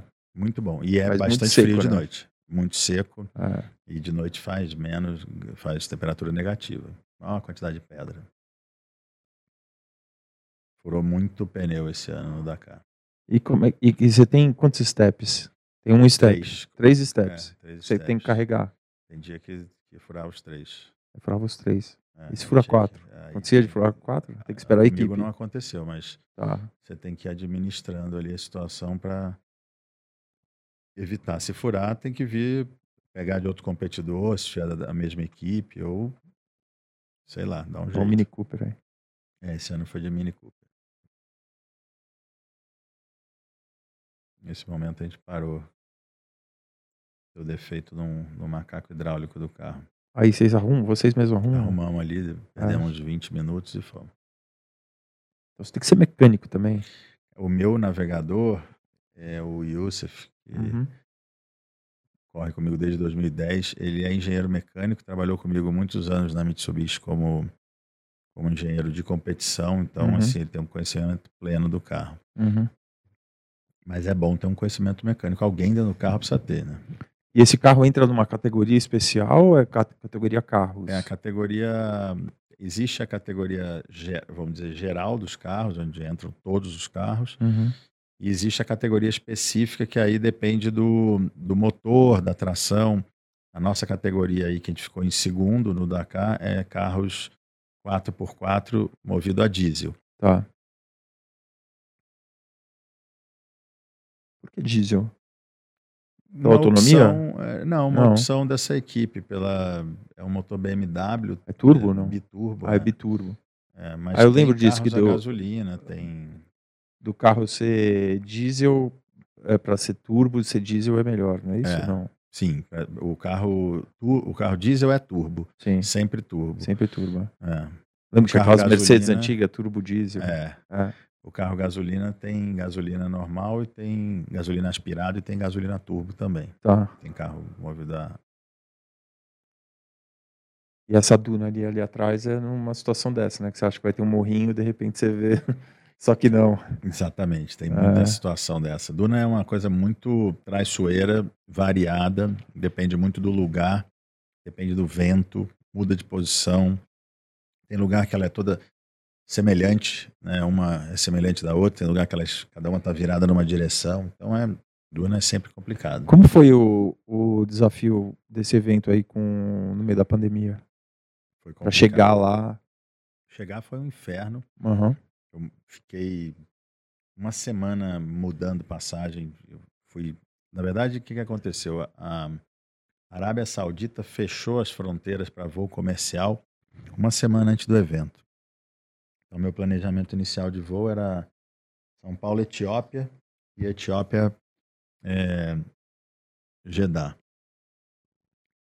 E aí acabaram, eh, cancelaram os voos comerciais. Aí a organização do rally, a, a SO, ela, ela fez voos, ela, ela contratou voos fretados de diversos lugares da Europa para levar 100% do grid e, e dos jornalistas, todo mundo que ia participar do Dakar em voo fretado. Só que a gente precisava chegar nesses lugares onde sairiam os voos fretados. E o Brasil estava proibido de voar para quase todos os países naquele momento, no final de dezembro. Então, é, Jabá, é o jabá. Eu jabá é gratuito. comecei, isso não é meu não. então eu comecei a, a ver alternativa. No fim, Aham.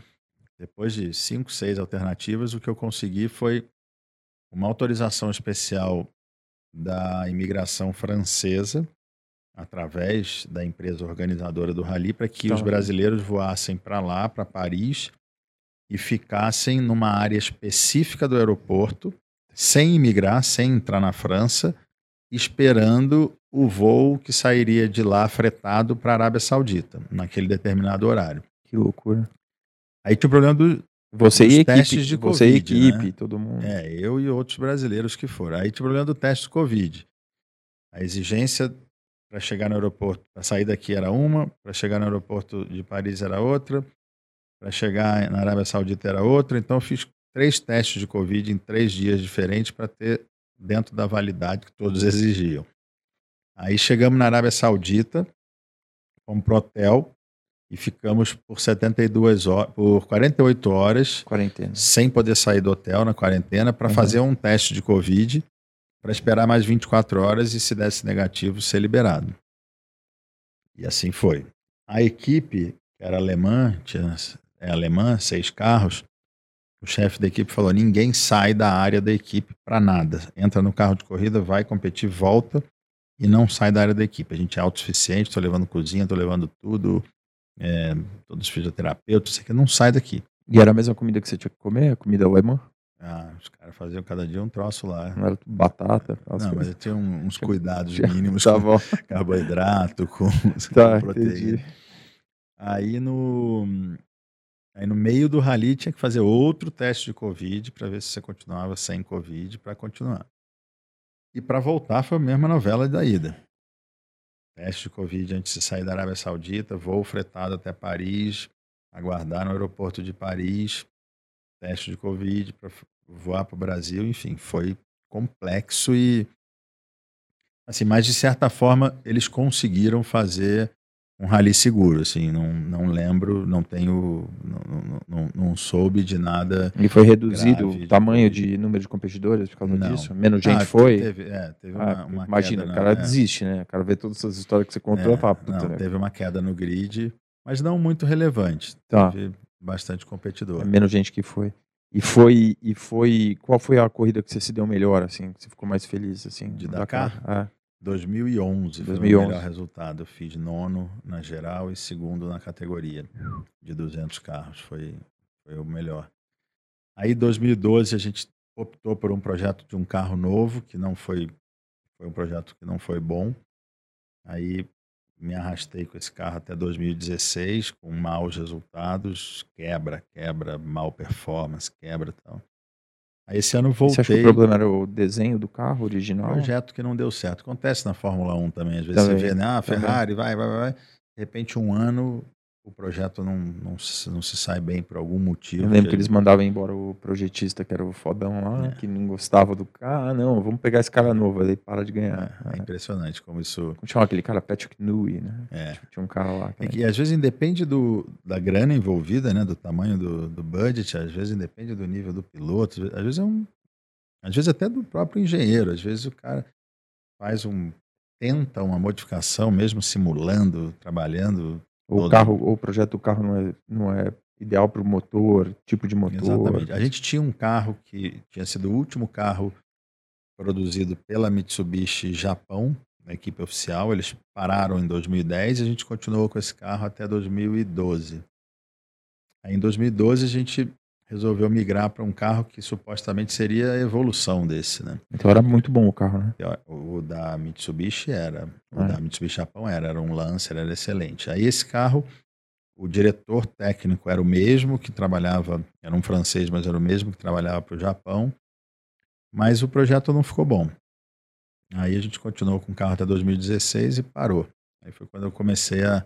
Aí acabou a equipe oficial Mitsubishi Brasil, né? Porque isso, independente de a gente correr o Dakar, era tudo uma equipe da Mitsubishi Brasil. Aí Uhum. acabou em 2016.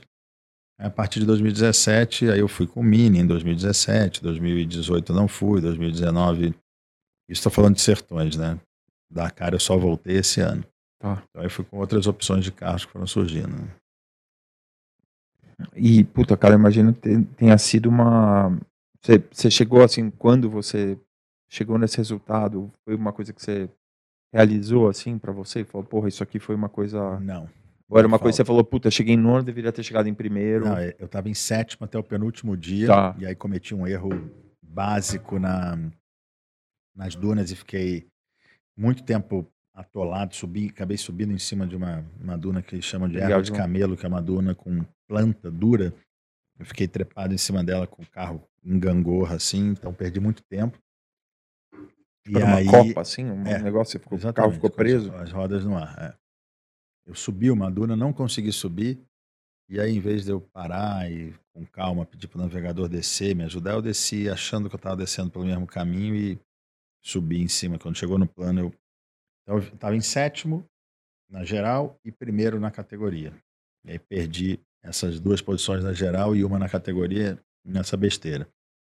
Então, assim, o objetivo ainda de voltar para o Dakar é buscar um top 5, uma coisa na geral desse nível, entendeu? Tá. É, acho que faltou. Ah, Se É. eu continuasse na mesma evolução que eu vinha, 2010 eu tinha sido décimo e tinha sido terceiro no meu segundo Dakar. Terceiro na categoria e décimo na geral. No terceiro Dakar, nono e segundo na categoria. Quer dizer, a tendência era, ganhando mais experiência, mais velocidade, era ir evoluindo. Mas aí erramos no projeto do carro e estacionou. Teve alguém no Brasil que já conseguiu isso? O melhor resultado de um brasileiro nos carros é um oitavo. Tá. Então eu fiquei nono. Aham. é. Mas o, o ideal, o ideal não, o meu objetivo é um pódio, é Tá. entre os cinco, Entre os cinco já pega, já pega pódio. já pego um pódio. Tá. E aí você tá com esse projeto aí para os anos seguintes aí, né? Estou tentando é, começar um projeto de três anos a partir do próximo ano. Fiz esse ano, mas era um projeto ainda foi adaptado para o Dakar, era do campeonato sul-americano do ano passado. Aí com a pandemia que não teve o campeonato, eu consegui remanejar o projeto para o Dakar. É, então, mas fui meio que com as condições que eu tinha naquele momento. E agora o objetivo é um projeto de três anos para ter, não só para estar com a mesma equipe, sem essa, essa fase de captação de patrocínio, de, enfim, de elaboração de projeto, que é sempre demorada e trabalhosa e, e oscila muito. E aí poder fazer um, um, um, um progressivo aí de três anos para dentro, dentro desses três anos tentar esse pódio. Mas eu vejo que você tem bastante apoio né, no carro, né? Tem bastante marca que se envolve. É, é muito caro, né? O Sim. rally é tudo. Enfim, hoje, então, com a nossa moeda valendo seis vezes menos Nossa, como a gente tá o pobre, euro. né? Nossa, Puta, como a gente tá pobre. esse, esse, Assustador que a gente é, tá esse pobre. ano passado, por exemplo, todo o projeto foi fechado em euro, né? Porque é tudo Europa. Ah, 4.5, 4.0 o, o preço do euro. E no fim, quando eu fui custear o projeto, estava 6,5. Então, assim, é- e essa oscilação da moeda, lá fora não aumentaram o preço, ficou mais caro para a gente. Então, não Sim. tem nem o que falar com a equipe para renegociar, né? sim. É difícil, né? Isso é difícil. E são custos altos. Assim, um Dakar custa só de equipe, de, dessa parte técnica, de locação do carro, né, de toda a estrutura, todo o staff, peça, combustível, pneu e tal, custa em torno de 700 mil euros Por corrida, por, Por- Dakar. né? por Dakar. Aí tem toda a outra parte de mídia, de uniforme, de equipamento, de passagem, de hospedagem. Então você multiplica isso por seis. Precisam ser grandes empresas e com coisas bem. As bem empresas sólidas, apoiam, né? Eu entendo que tipo, é um esporte, uma categoria que tem visibilidade, assim, né? Tem. O, o, assim, esse é outro ponto. O, da- o, o Sertões é uma prova brasileira com bastante visibilidade no Brasil, né? Importante, mais barata do que o Dakar, óbvio, Sim. mais ou menos a metade do custo.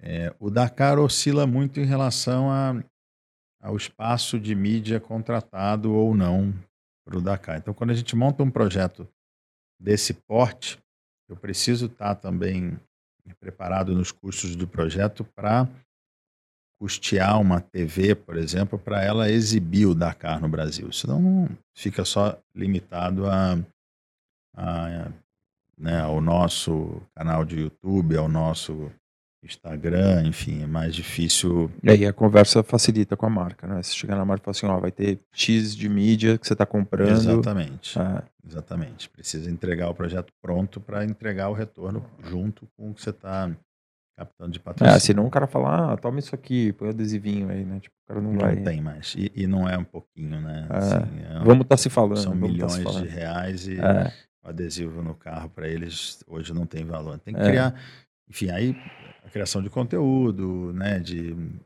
participação em eventos da empresa, em palestra, enfim, experiências que hoje eh, eu uso a estrutura lá do Velocitar né, e a equipe que eu tenho lá para gerar essas experiências para convidados dos patrocinadores, para clientes dos patrocinadores, enfim. Então, você tem que criar outros recursos para valer a pena para o patrocinador investir no projeto. Né? Não é só buscando um resultado e aparecer a marca dele no macacão e no carro.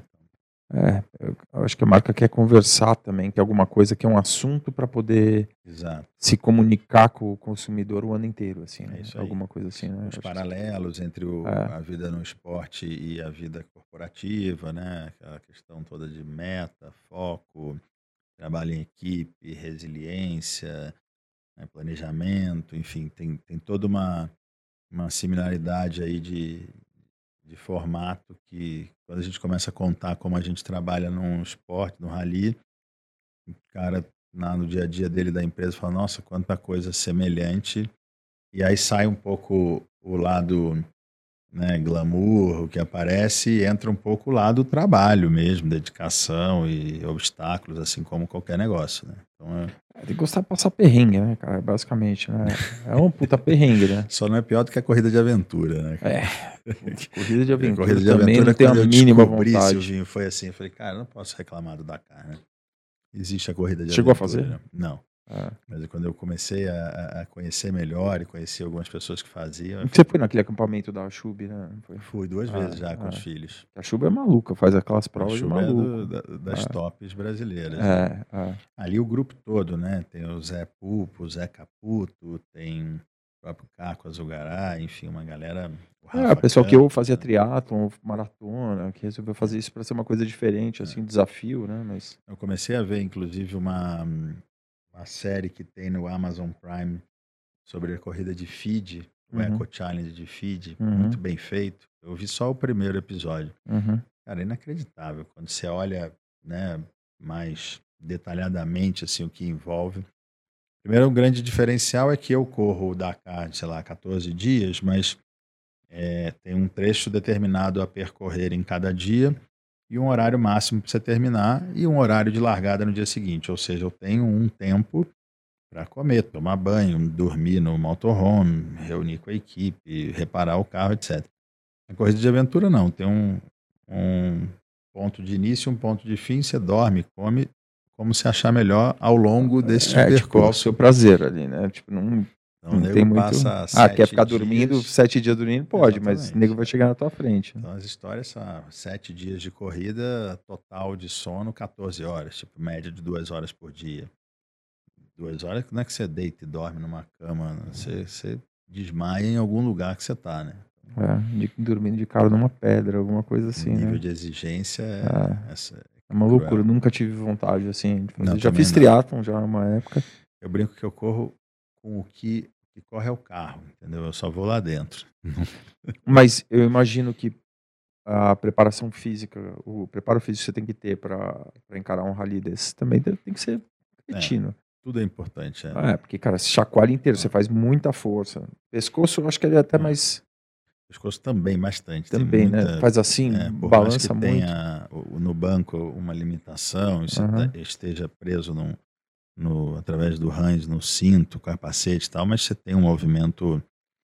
Não faz força, né? Assim, carregar peso, de, mas você- é, são movimentos repetidos por muito tempo né, e muito impacto, né? Imprevisto, né? Uhum. Muitas pancadas que não necessariamente você está preparado, né?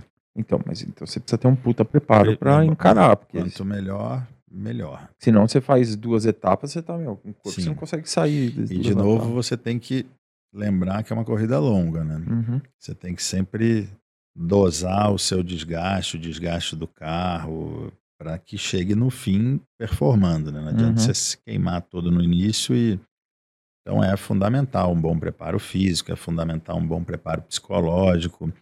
Você faz psicologia esportiva, essas coisas? mais ligado à preparação física, né? Tá. Tem um, conheci lá no início da década de 2000, quando cheguei em São Paulo, que quem me treinava era o Zé Rubens Delia. A gente fazia alguns exercícios que era, achava super bacana. Tava no auge da bicicleta lá, ergométrica, bufando, o cara botava um tabuleiro de xadrez, a gente tinha que começar a jogar um xadrez no meio do exercício para então, tem aí, fiz até recentemente com o pessoal da Prevent Senior, fiz uns testes né, psicotécnicos, umas coisas para entender reação, né, memória, isso tudo vinculado ao exercício físico também, né? Pra... E um outro lado que sempre ajuda, o que quer que seja que você faça, de equilíbrio, de meditação, yoga, enfim, o importante é, é, é- é se manter né, sem os picos emocionais e se manter né, centrado para encarar os, as dificuldades, os erros, os imprevistos e, e não se abalar de forma que você perde o, o controle da, da situação. E, e, e o desgaste físico afeta o psicológico e o psicológico afeta o físico, né? As coisas são muito vinculadas e É, o Fábio Gurgel fala isso, né? Por exemplo, quando você tá fazendo supino, você não tá conseguindo fazer conta ou cálculo, não sei o que, você tá ali, ah, naquele negócio. Então, no jiu-jitsu, você tem que estar numa posição confortável ali, se posicionar para você poder pensar e resolver o problema, sem né? dúvida. Porque você tá ali, ah, que nem um maluco fazendo força. É. Por isso que você precisa. É, é muito difícil, né? Você, você, raciocinar numa hora que você tá fazendo muita força. Mas é Então, fundamental, né? Sim, Você tem que raciocinar, você tem que sentir, você tem que tentar entender o que, que o teu adversário está pretendendo fazer ou fazendo. Você tem que ver o teu nível de resistência para a situação, né? Se você Uhum. está gastando energia, se não está. É muito semelhante, é mais ou Sim, menos a mesma sim. coisa dentro do carro ali. Você, cara, e, e não adianta. É, é muito uma coisa, uma sacada que eu depois você ouve as coisas, fica você fala, opa, é lógico. Quem me deu uma dica uma vez foi o Torben Grael, né, velejador. ele tinha recém feito a regata de volta ao mundo, que também é uma coisa radical, extrema, assim, nível corrida de aventura. Você fica meses no mar seguido, né, dormindo com, naquele cantinho do barco lá dentro, fazendo turno, dormindo num V, assim, pra você não cair. Cheio de gente, é. Cheio de gente, silêncio zero nunca, né? Ele falou, ó, uma grande, uma fundamental estratégia na corrida de endurance é o seguinte: nunca fique visando o fim. Crie metas próximas que você vá batendo. Se você largar um Dakar falando, puta, faltam 14 dias, 10 mil quilômetros, você começa a enlouquecer. Então você senta num carro para fazer um trecho de 700 quilômetros num dia, que você sabe que é longo, demorado. Pensa nos primeiros 100, Chegando nos primeiros 100, você quantifica os segundos 100 e já falta 30. 30 para 200. Aí acabou 200, então agora eu vou andar mais 100. Para a cabeça não ficar, não vou aguentar, não vou aguentar. Falta muito. Caramba, será que eu vou aguentar? Porque você vira o seu próprio você fica, você vira contra você às vezes, né? É muito é muito louco isso, mas é, é fato, né? É, a tua cabeça fica impondo limites o tempo inteiro. Exatamente. Você tem que contornar o tempo inteiro a tua cabeça Exatamente. limites, né? Não, e, e, de novo, né? Em 14 dias, né? Se você observar no dia a dia, tem dia que você acorda mais ou menos disposto, né? Uhum. Tem dia que você está mais, né? Bate no peito e fala, hoje que vier eu encaro. E tem uhum. dia que você está mais... E é normal isso, é do ser humano. Então, Principalmente esses dias você tem que ficar muito atento. Você acorda meio fragilizado e às vezes é uma besteira, né? Uma, uma distração, a cabeça começa, você começa a desconcentrar e pô, destrói um rali numa pedra. Sim. Eu ainda brinco, você fala, ah, quem, teu, quem é o teu pior adversário na corrida? Fala, ah, são as pedras, né? Não é o, o fulano, Beltrano. Meu pior adversário é alguma coisa que eu posso jogar fora o rali inteiro em uma situação pontual por uma por um erro. Você enxerga bem? Enxergo bem longa distância, mas a curta distância, os cabelos brancos já estão afetando a visão. Já estão afetando. Para ler, você precisa de óculos? Ali eu preciso de óculos. Ah. Acabei de começar a usar. Acabou assim, de começar. É, é. Dois meses por aí. É, mas a longa, na distância longa. Vai tá bem. Okay, para dirigir né? não precisa. Dirigir não precisa. Mas para ler, sim, você está fazendo aquele Aquela afastadinha. é outra coisa, né? Aquela Qualquer afastadinha. Esporte, não, é muito velhinho, né? Chegou, chegou a não, não conseguir afastar mais, aí fui pro. Não, aí descobri a luz, né? Se acende a luz, você começa, você enxerga melhor, né? Então, Sim. cardápio de restaurante, Sim. acende o celular ali que Sim. melhora. Mas uma coisa curiosa também que eu ia te falar é essa visão. Né? Esporte, vários, né? Você ouve isso como primeira lição, né? Você vai fazer alguma coisa, você olha para onde você tem que ir, né? Então, sei lá, você vai andar de skate, snowboard, esqui, barco, é, windsurf. Você, quer, você tem que estar sempre olhando no seu objetivo, né? Se você ficar olhando os comandos e tal, você se enrola. O carro é a mesma coisa. O carro você tem que olhar longe para entender, né? Prever o que vem, né? Se preparar para o que vem. E também olhar rapidamente perto para ver onde você está botando o teu a roda, né? Pra você não errar ali por 20 centímetros e acertar alguma coisa. Então a visão ela é o tempo inteiro vai e volta, vai e volta. E, e isso cansa também, né? Uhum. E como você muito bem explicou, quando você pega umas dunas, por exemplo, se tiver um sol de meio-dia, então, entre 11 e 1 da tarde, não cria sombra. Então, para você conseguir enxergar os, os relevos e não se surpreender com alguma coisa achando que está liso ainda e tem uma depressão, alguma coisa. É, então cansa, às vezes, a fixação do olho de buscar a melhor informação, né? Cara, qual que você acha que é o, o, diferencial de um cara desses, desses, cara que você já me falou desse Peter Hansel, né, desse do Carlos Sainz, né, também que foi um grande piloto, né? Isso aí. O diferencial desses caras assim, né, para ele Cara, ser é... tão fora de série de tantos outros pilotos, assim, que às vezes tem uma condição física boa, tem um carro bom também, mas. Então, eu tive o privilégio esse ano no Dakar de estar na mesma equipe desses dois que você citou, uhum. que foram. O Sainz foi o vencedor do Dakar do ano passado, o Peter Hansel foi desse. E eu conheço eles há muitos anos, o Peter Hansel, fiquei amigo dele de vir no Brasil ficar na minha casa, eu ia na casa dele na Europa, então a gente conversa muito, enfim, ficou amigo. Mas esse ano eu tive o privilégio de estar na mesma equipe com eles, então convivendo com eles todos os dias, com esse monte de história que eu estou contando aqui, altos e baixos, e a questão da disputa e tal. O que, o que mais me chamou a atenção, primeiro, obviamente, toda, todo o preparo técnico e todo o treino que eles têm, que eles acumularam ao longo dos anos. O Sainz tem 58 anos, o Peter Hansel 54. Todos correm há muitos e muitos anos.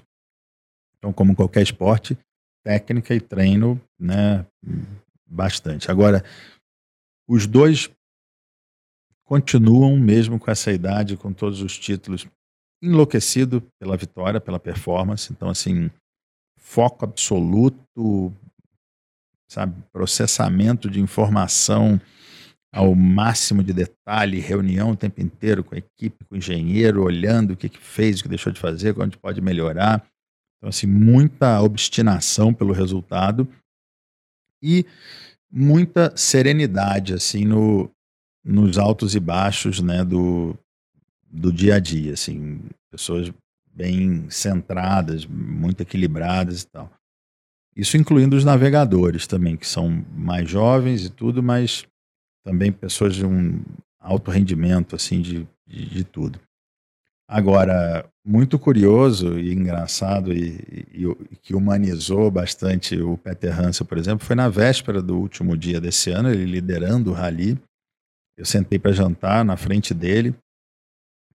Falei, aí, cara, ele meio mudão assim na mesa. Falei, qual a estratégia para amanhã? Ele falou assim: eu, tô aqui ainda impressionado. O quê? Não é possível. Eu tô indo para o meu 13 terceiro título. Corro ali há trinta e tantos anos. E tô aqui desesperado na véspera do fim do rally com essa história de ganhar e com uma sensação de que é a primeira vez. Eu falei, cara, acho que isso é fantástico, né? Ele falou assim, não, Talvez se não tivesse isso eu não voltaria, mas, porra, ao mesmo tempo eu falo, cara, será que isso não vai mudar, né? Então, o bacana é ver essa coisa genuína aí de, de criança, né? Aquele frio na barriga, aquela coisa de início, né? De, que, que, que perdura enquanto o cara tá lá, né? Uhum. E acho que isso também tá ligado a essa vontade de ganhar, essa... Ele, ainda ele falou assim, é, no meio do rally, ele falou assim, não, o Sainz, por exemplo, e o Nasser, que é um outro super piloto do Qatar. Pô, o Sainz e o Nasser assumem um nível de risco que eu não consigo assumir mais. Sei que. Aí eu ainda brinquei, falei, bom, mas os dois têm três títulos, cada um você tem 13, né? Então deixa os caras se matarem. Você não precisa. É. Se você não ganhar esse e um deles ganhar, é quarto deles. Você tem 13, eles não vão bater os 13. Aí ele riu e falou assim: é, mas é, eu continuo querendo que eles fiquem no 3 e eu ganhe. Eu acho que bacana essa coisa mesmo, com a idade, é. com a quantidade de título, com a experiência. Puta, mas né? é um esporte então que tem uma longevidade grande, né, cara? Tem, cara. Tem. No carro, tem. Né? No, na moto, não, mas no carro, é, beirando os 60 anos, são, são pessoas muito bem preparadas fisicamente, vivem disso, né? Uhum. Não é hobby. Então, uhum. o Peter Hansen não é um cara muito de academia, mas ele vive fazendo esporte outdoor né? faz cross country de esqui, faz bicicleta, sobe, desce, enfim, o cara é realmente muito ativo. É casado com uma alemã que também é do rally, também é super ativa dos esportes. E o Sainz é um cara que, quando começou a correr o Dakar, estava completamente fora de forma, desmaiou. Uma vez estava jantando com ele, levantou da mesa, quase caiu enfim, e passou a se preparar fisicamente absurdamente. Hoje, embora a idade, 58 anos, tem um, um condicionamento físico excelente e, e, psicológico, tudo. Então, são pessoas muito dedicadas que vivem disso, né? Fora a habilidade natural também. Fora a habilidade que, natural, é, indiscutível. Indiscutível, mas também não, não tem essa é. do. Eu tava vendo uma entrevista antiga, cara, do Kobe Bryant, né? que foi um cara que me marcou muito, assim, quando morreu, assim, né, cara? Ele morreu. Morreu antes do, da pandemia começar, né? Foi um momento assim. É. E eu, eu, tinha, eu tinha aquele cara como super-homem, assim, sabe? Eu falo, meu, puta, esse cara é. É, o nível que ele, que ele jogou, né? Pô, só não, talvez não foi maior que o Michael Jordan, talvez, né? Mas, cara, é. um nível muito alto, assim. E, e o cara fazia trabalho beneficente, e o, e o tinha as filhas, né? E o cara ali, de repente esse cara morreu. Eu falei, meu, a vida é muito frágil, assim, né? muito. né? Então foi uma, um momento que a minha, mudou a minha. Eu posso afirmar categoricamente que mudou o modo como eu enxergava a vida, eu me enxergava a família e os meus filhos. Eu falei, porra, uhum. eu vou ficar trabalhando, me matando, fazendo coisa, e eu não tenho tempo de conviver com meus filhos e e um é. cara desse aí, que, meu, que ele tem todo o dinheiro do mundo, toda a habilidade natural do mundo, uma boa pessoa, o cara é inteligente, fala cinco línguas, não sei o quê, tipo, e cara, cara passeio de helicóptero levando a filha para andar é. de jogar basquete, acabou, morreu, ele assim. E né? a filha. Né? E eu lembro que ele tinha uma uma um, um método assim de trabalho assim, né, um work ethic, né, ética de trabalho, né, que eu a tradução pé da letra, nem sei se quer dizer a mesma coisa, mas esse work ethic, assim, que ele, ele acordava todo dia às três horas da manhã e treinava duas horas. Aí ele ia para casa, é, tomava café da manhã, dava uma descansada e depois chegava às oito para treinar com todo mundo, assim, entendeu? É. Mas ele já tinha duas horas de treino na frente dos outros. Ele falava, meu, se eu tivesse as duas horinhas de treino na frente dos outros, eu, sei lá, em cinco anos, eu vou estar tá cinco anos na frente de é todo é mundo que, que tá treinando e, e, e, e, o cara tinha essa habilidade natural, cretina, é. fora do comum, mas o cara tinha uma, um padrão de trabalho muito acima dos outros. Quem que estava é acordando três horas da manhã para treinar, para ficar arremessando é, tiro livre ou arremesso de três, né, durante duas horas antes de todo mundo então o cara chegava no treino, fazia no jogo fazia 50 pontos, falava, nossa, como ele é bom mesmo, né? Puta, nasceu com sorte.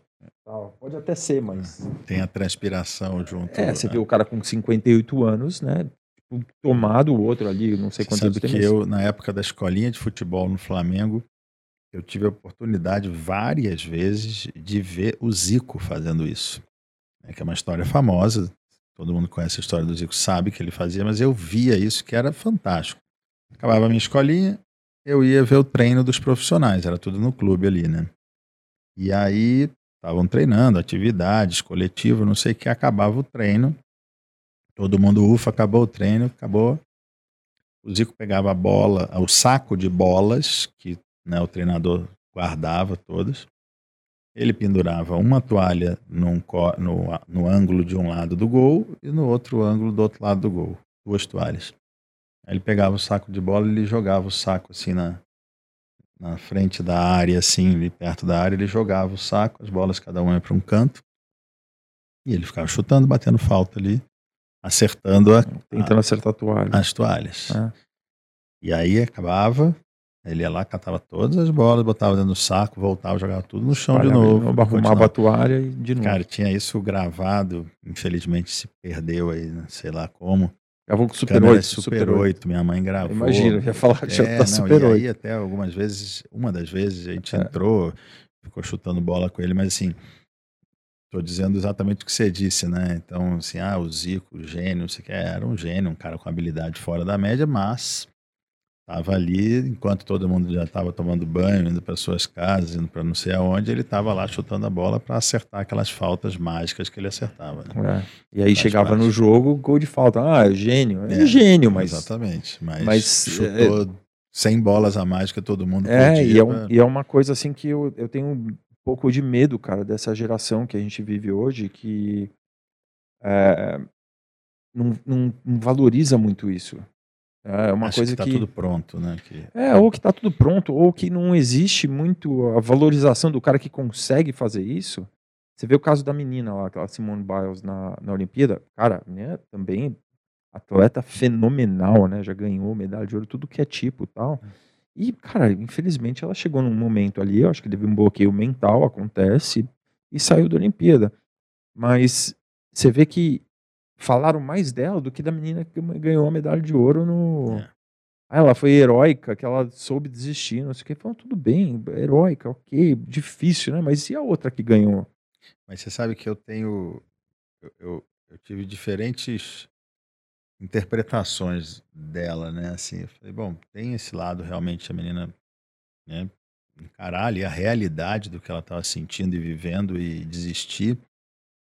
E por outro lado, falei, cara, será que não tinha uma hipótese de enfrentamento dela superar isso, né? Que ela deveria ter buscado? Difícil, não dá para julgar, não estava lá dentro dela, mas, mas de fato, assim, acho que a pessoa quando chega naquele. A Olimpíada é muito ingrata, né? Como é um, um Rally Dakar e um Sertões também, porque são, no caso da Olimpíada, quatro anos de preparação para uma semana, talvez. Ou Nesse uma, caso, ou uma, cinco, né? É, no caso, cinco para uma, uma chance, né? E nem sempre dá certo, por mais preparado e bom que a pessoa seja. Por outro lado, você vê grandes campeões que foram anos em Olimpíadas e, e não falharam, né? Assim, é, é, muito específico, né? Muito de cada um, de cada momento. De... E esse ano realmente acho que tem um desconto a ser dado, né? Porque, enfim, ninguém estava mas estava tava igual para todo mundo, né? A pandemia foi no mundo inteiro, foi, é. não foi que um foi ruim para todo mundo. É, foi é, ruim para todo mundo. É, tipo, é, eu até entendo, mas o, o que eu fico com medo assim, né? E, e, penso nisso também, o modo como eu vou educar meus filhos, é, principalmente essa facilidade que é, que é hoje, né? Que é tudo você aperta um botão, né? Você quer comer comida tailandesa, aperta um botão. Você quer ouvir um disco do Rolling Stones do álbum X lá, que normalmente você tinha que ir numa lojinha de disco no Não Cafundó, né? pegar dois ônibus, chegar lá tal, e achar o disco lá daquela lojinha que tem. E aí, o, o hoje em dia, você aperta botão para tudo. É. Daí você vai falar pro teu filho, não, mas tudo cara, mas, mágica, né? mas a vida real, o trabalho... É, não é assim, né? É, não tem nada a ver com isso. É por isso que eu gosto do esporte. Eu acho que a gente é. não pode deixar é, é, outro dia eu ouvi uma coisa que eu achei muito legal, até de um psicólogo, falando que música e esporte, música mais no sentido da arte, né, e esporte, você tem que obrigar os filhos a fazerem numa fase da vida. Depois se eles vão continuar ou não, se vai virar profissional da área ou não, mas pela educação, pela formação, né, a música pela sensibilidade, pela pela tranquilidade de estar ali dedicado para uma coisa quase que meditação, né? Um pouco mal comparando, mas e o esporte para aprender a dificuldade de, de, de, se chegar a algum bom nível, né? De disputa, você, né? Ah, eu quero jogar futebol, beleza? Vai lá, vai ser chato uma parte, vai ter a parte de né, teoria, vai ter a parte de prática de, de base, né? De para chegar à parte legal do jogo, ou, ou do, do, glamour do jogo, eu ganhei, eu fiz gol, eu não sei o quê, não é assim, chega lá e faz, né? E vai tomar, vai ter gente melhor, vai perder. Então, assim, eu acho que essa geração, mais do que qualquer outra, né, e que se você não tiver o pulso, ela vai tender a ficar mais na frente da tela e desse mundo né, da, do jogo, até né, o, o, o jogo futebol. Ontem estava jogando lá com meus filhos, que hora eles querem jogar, hora eles partem para outro jogo. É legal jogar ali, tudo, óbvio. Né? Os é, é muito legal. Também, né? cara, eu não julgo também, porque é muito é legal. É muito legal. É, meu, eu tava, eu tava jogando um jogo do meu filho nível, também, né? um negócio. Um jogo incrível, surreal. Incrível. Se a gente tivesse aqui na nossa idade, oh. tinha ficado o dia inteiro olhando aquela porra dúvida. também. Tanto que eu é. acho que assim, pelo contrário, acho que aquilo também é, ajuda muito em muitas coisas, né? Uhum. Exercita diversas, é, né? Até coisas que a gente não teve, que uhum. talvez vão ser muito melhores que a gente, uhum. mas não pode perder a essência do, do contato, do. Ah, você, tá, você gosta de pilotar aí no joguinho, mas a batida lá custa, a batida lá pode machucar, não adianta uhum. apertar o botãozinho começa de novo, porque não uhum. começa. Então, é legal tirar um pouco do mundo virtual para a prática. O futebol é a mesma coisa. Ah, Começa no joguinho, é super bruto, faz falta em todo mundo, mas vai lá, talvez vá tomar uma na orelha lá de alguém. Então, assim, é, é, é bacana essa, esse impacto da realidade para essa geração, né? É, tem que ter, cara, porque ter. É, não é culpa deles, né, cara? Não, Eu acho que é uma, é uma, é uma geração, assim, que, que com falta de sorte, cara. Que é uma, tipo, uma rodada ruim para eles, porque é. Porque o cara chega, tem essa vida toda, daí pega um pai, assim, às vezes que teve uma infância mais difícil, que quer dar uma facilidade a mais para os filhos. Conheço muitos casos, né, do cara que ter passado dificuldade e fala, puta, não quero que meu filho passe por isso. É nobre também, mas tudo que você teve de bom, você não, o lado bom da coisa você não tá passando pro teu filho. É. E aí o moleque chega na vida real, no mercado de trabalho, ele eh, tipo vai ser tudo muito mais difícil, Sem né? Dúvida. Porque o moleque tomar esporro em casa e a vida ser difícil em casa é muito mais muito mais fácil dele ser dele sofrer em casa do que ele sofrer na rua. Na Com rua certeza. é aquele sofrimento sem carinho. Né? Você vai dar aquele esporro, não sei o que, mas sem carinho. É. Nego que é. quer que você se foda. Né? É. Quer pisar na tua cabeça, meu, e eu quero saber de eu e acabou. É, e a gente, a gente realmente, eu, eu me sinto, assim, eu protejo muito mais os, os, meus filhos do que eu fui protegido pelos meus pais, no sentido de cuidado com isso, cuidado com aquilo. Eu acho que o treino em casa é bom, é o que você falou, é um treino que as porradas vêm controladas e com, com carinho, carinho, né? Com carinho.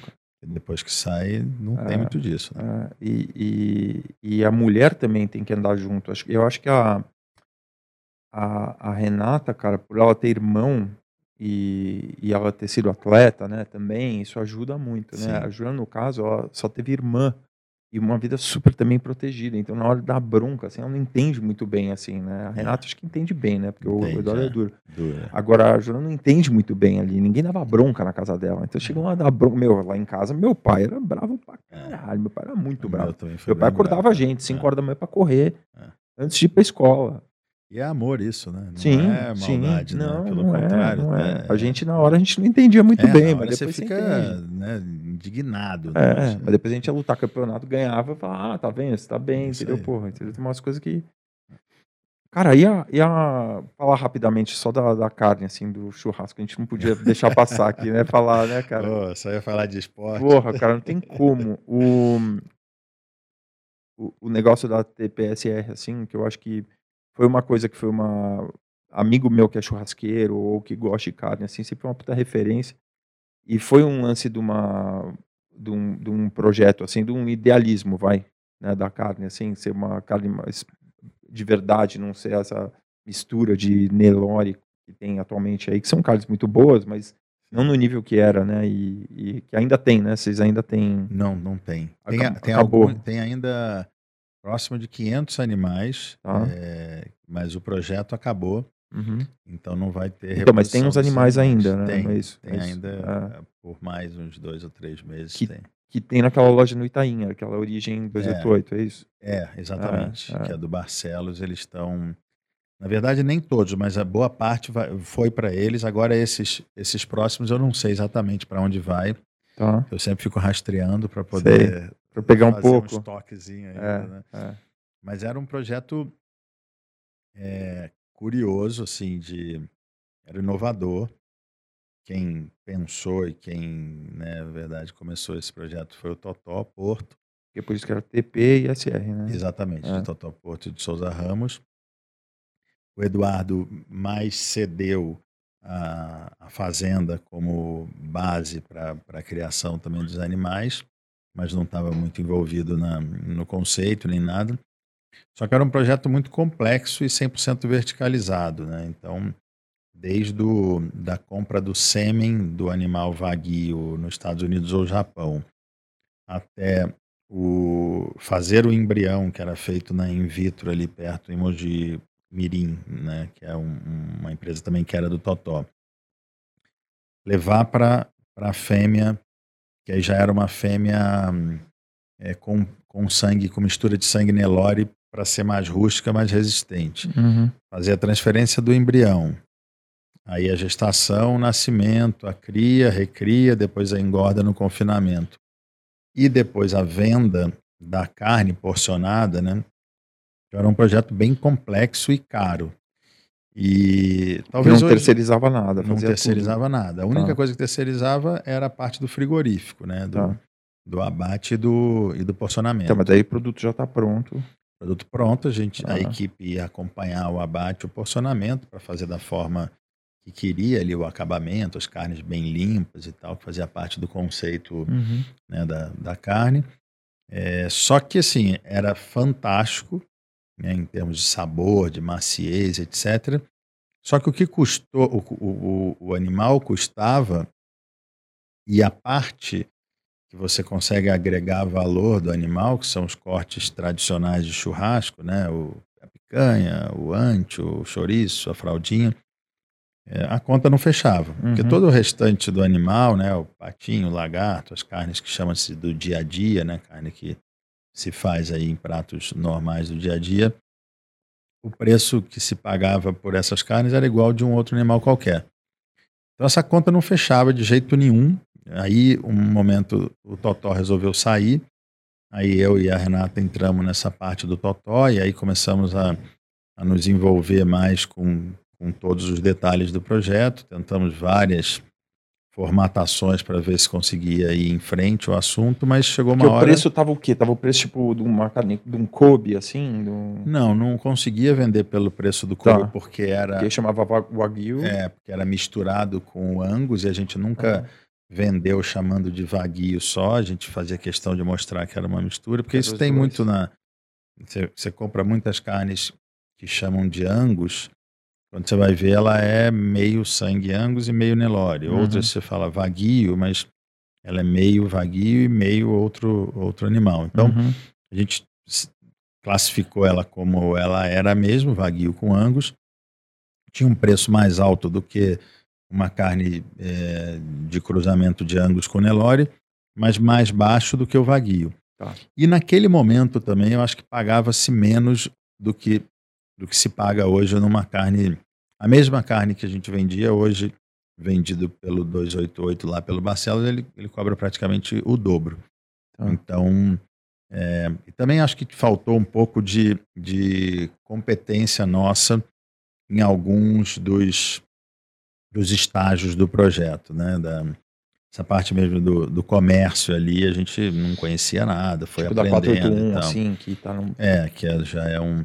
E essa coisa, né? Normalmente todas essas marcas, a 288, a 481, que é do Marcelo Chimbo, é, e todas as outras que a gente vê aí, eles não têm um único produtor, né? Eles são uns selos, umas marcas que compram de diferentes produtores e vendem, porque a escala é muito importante. E aí eles conseguem comprar exatamente o que eles querem vender. A gente, como a gente era o produtor e era o comerciante, a gente tinha um animal inteiro para vender. Então a gente tentava vender parte do animal em maior volume para restaurante, para outras coisas, mas assim, a gente tinha que comprar o animal inteiro, né? Como se fosse comprar. Na verdade, era nosso animal inteiro para vender. Uhum. Esses caras não, quero a picanha, quero o antio, quero não sei o quê, e, e o resto não vira hambúrguer, vai para outras coisas. Né? O desafio era grande. Hoje a fazenda existe lá ainda, a criação de gado existe, mas aí passou a ser de recria, né? Então compra esse animal recém-desmamado, engorda ele e vende o animal. Uhum. E aí para onde vai a carne, qual Como corta. marca, como ah, corte, tudo já não é mais parte do nosso processo. Entendi. né? Entendi. Mas aí se... É, você falou que tem 500 cabeças ainda? Desse ainda tem. Do original. É, Tá. desse ainda tem. É esse aí que você, quando você fala, ah, tem lá no 288, tem essa aí. É, aí eu já peço para avisar, vendemos Entendi. animais para não sei quem. Quando vai Entendi. abater, quando vai porcionar, aí eu tento comprar um pouco e congelo. Pô, achei que você ia trazer o Fernandinho aqui. Fernandinho. filho, Leva pra todo lugar que você vai. Fernandinho tá impossível, cara. Fernandinho vai fazer a etapa da Porsche agora no sábado em Interlagos, Uhum. mil pessoas. Ele que é o homem do churrasco. Salve, né? Fernandinho. O, ele mandou um brisket lá pra casa outro dia, cara, meu. Mandou defumado. Coisa de ele faz, louco, né? cara. É muito bom, né? Muito bom. Putz. É, ele Trazer ele fez- aqui um dia pra bater um papo. Ah, aí. ele é bom de A gente, papo, quando você cara. voltar assim, É. a gente fala, a gente vem falar junto, falar Boa. só de churrasco e Boa. balada um pouco, né? Que a gente não É, falou também. Esse é, balada falamos um pouco É também. verdade. A balada, essas, as baladas são essas, né? De casa, né? Balada É. de churrasco. Né? Atualmente, né, cara? Não passa disso. Tomara que mude agora. né? Oh, Não é? A próxima que eu tiver, você vai ter que ir. Boa. Após Covid aí. Só não pode a muito ressurreição. tarde que eu tenho sono, Silvio. Tem que ser matinê. Tá bom, a gente É. faz matinê. né? Tem matinê. Tem umas matinês, viu, cara? Boa. Dá pra você ir, meu, pé embaixo, Isso. acelerando, chegar, meu, meia-noite você tá em Meia-noite casa. tô dormindo, tá É ótimo. isso aí. aí fechou. Valeu, Guigão. Obrigado, viu? Obrigado você, cara. Papo Demais. show demais, viu? Valeu, obrigado. Obrigado, prazerzão. Valeu. Valeu.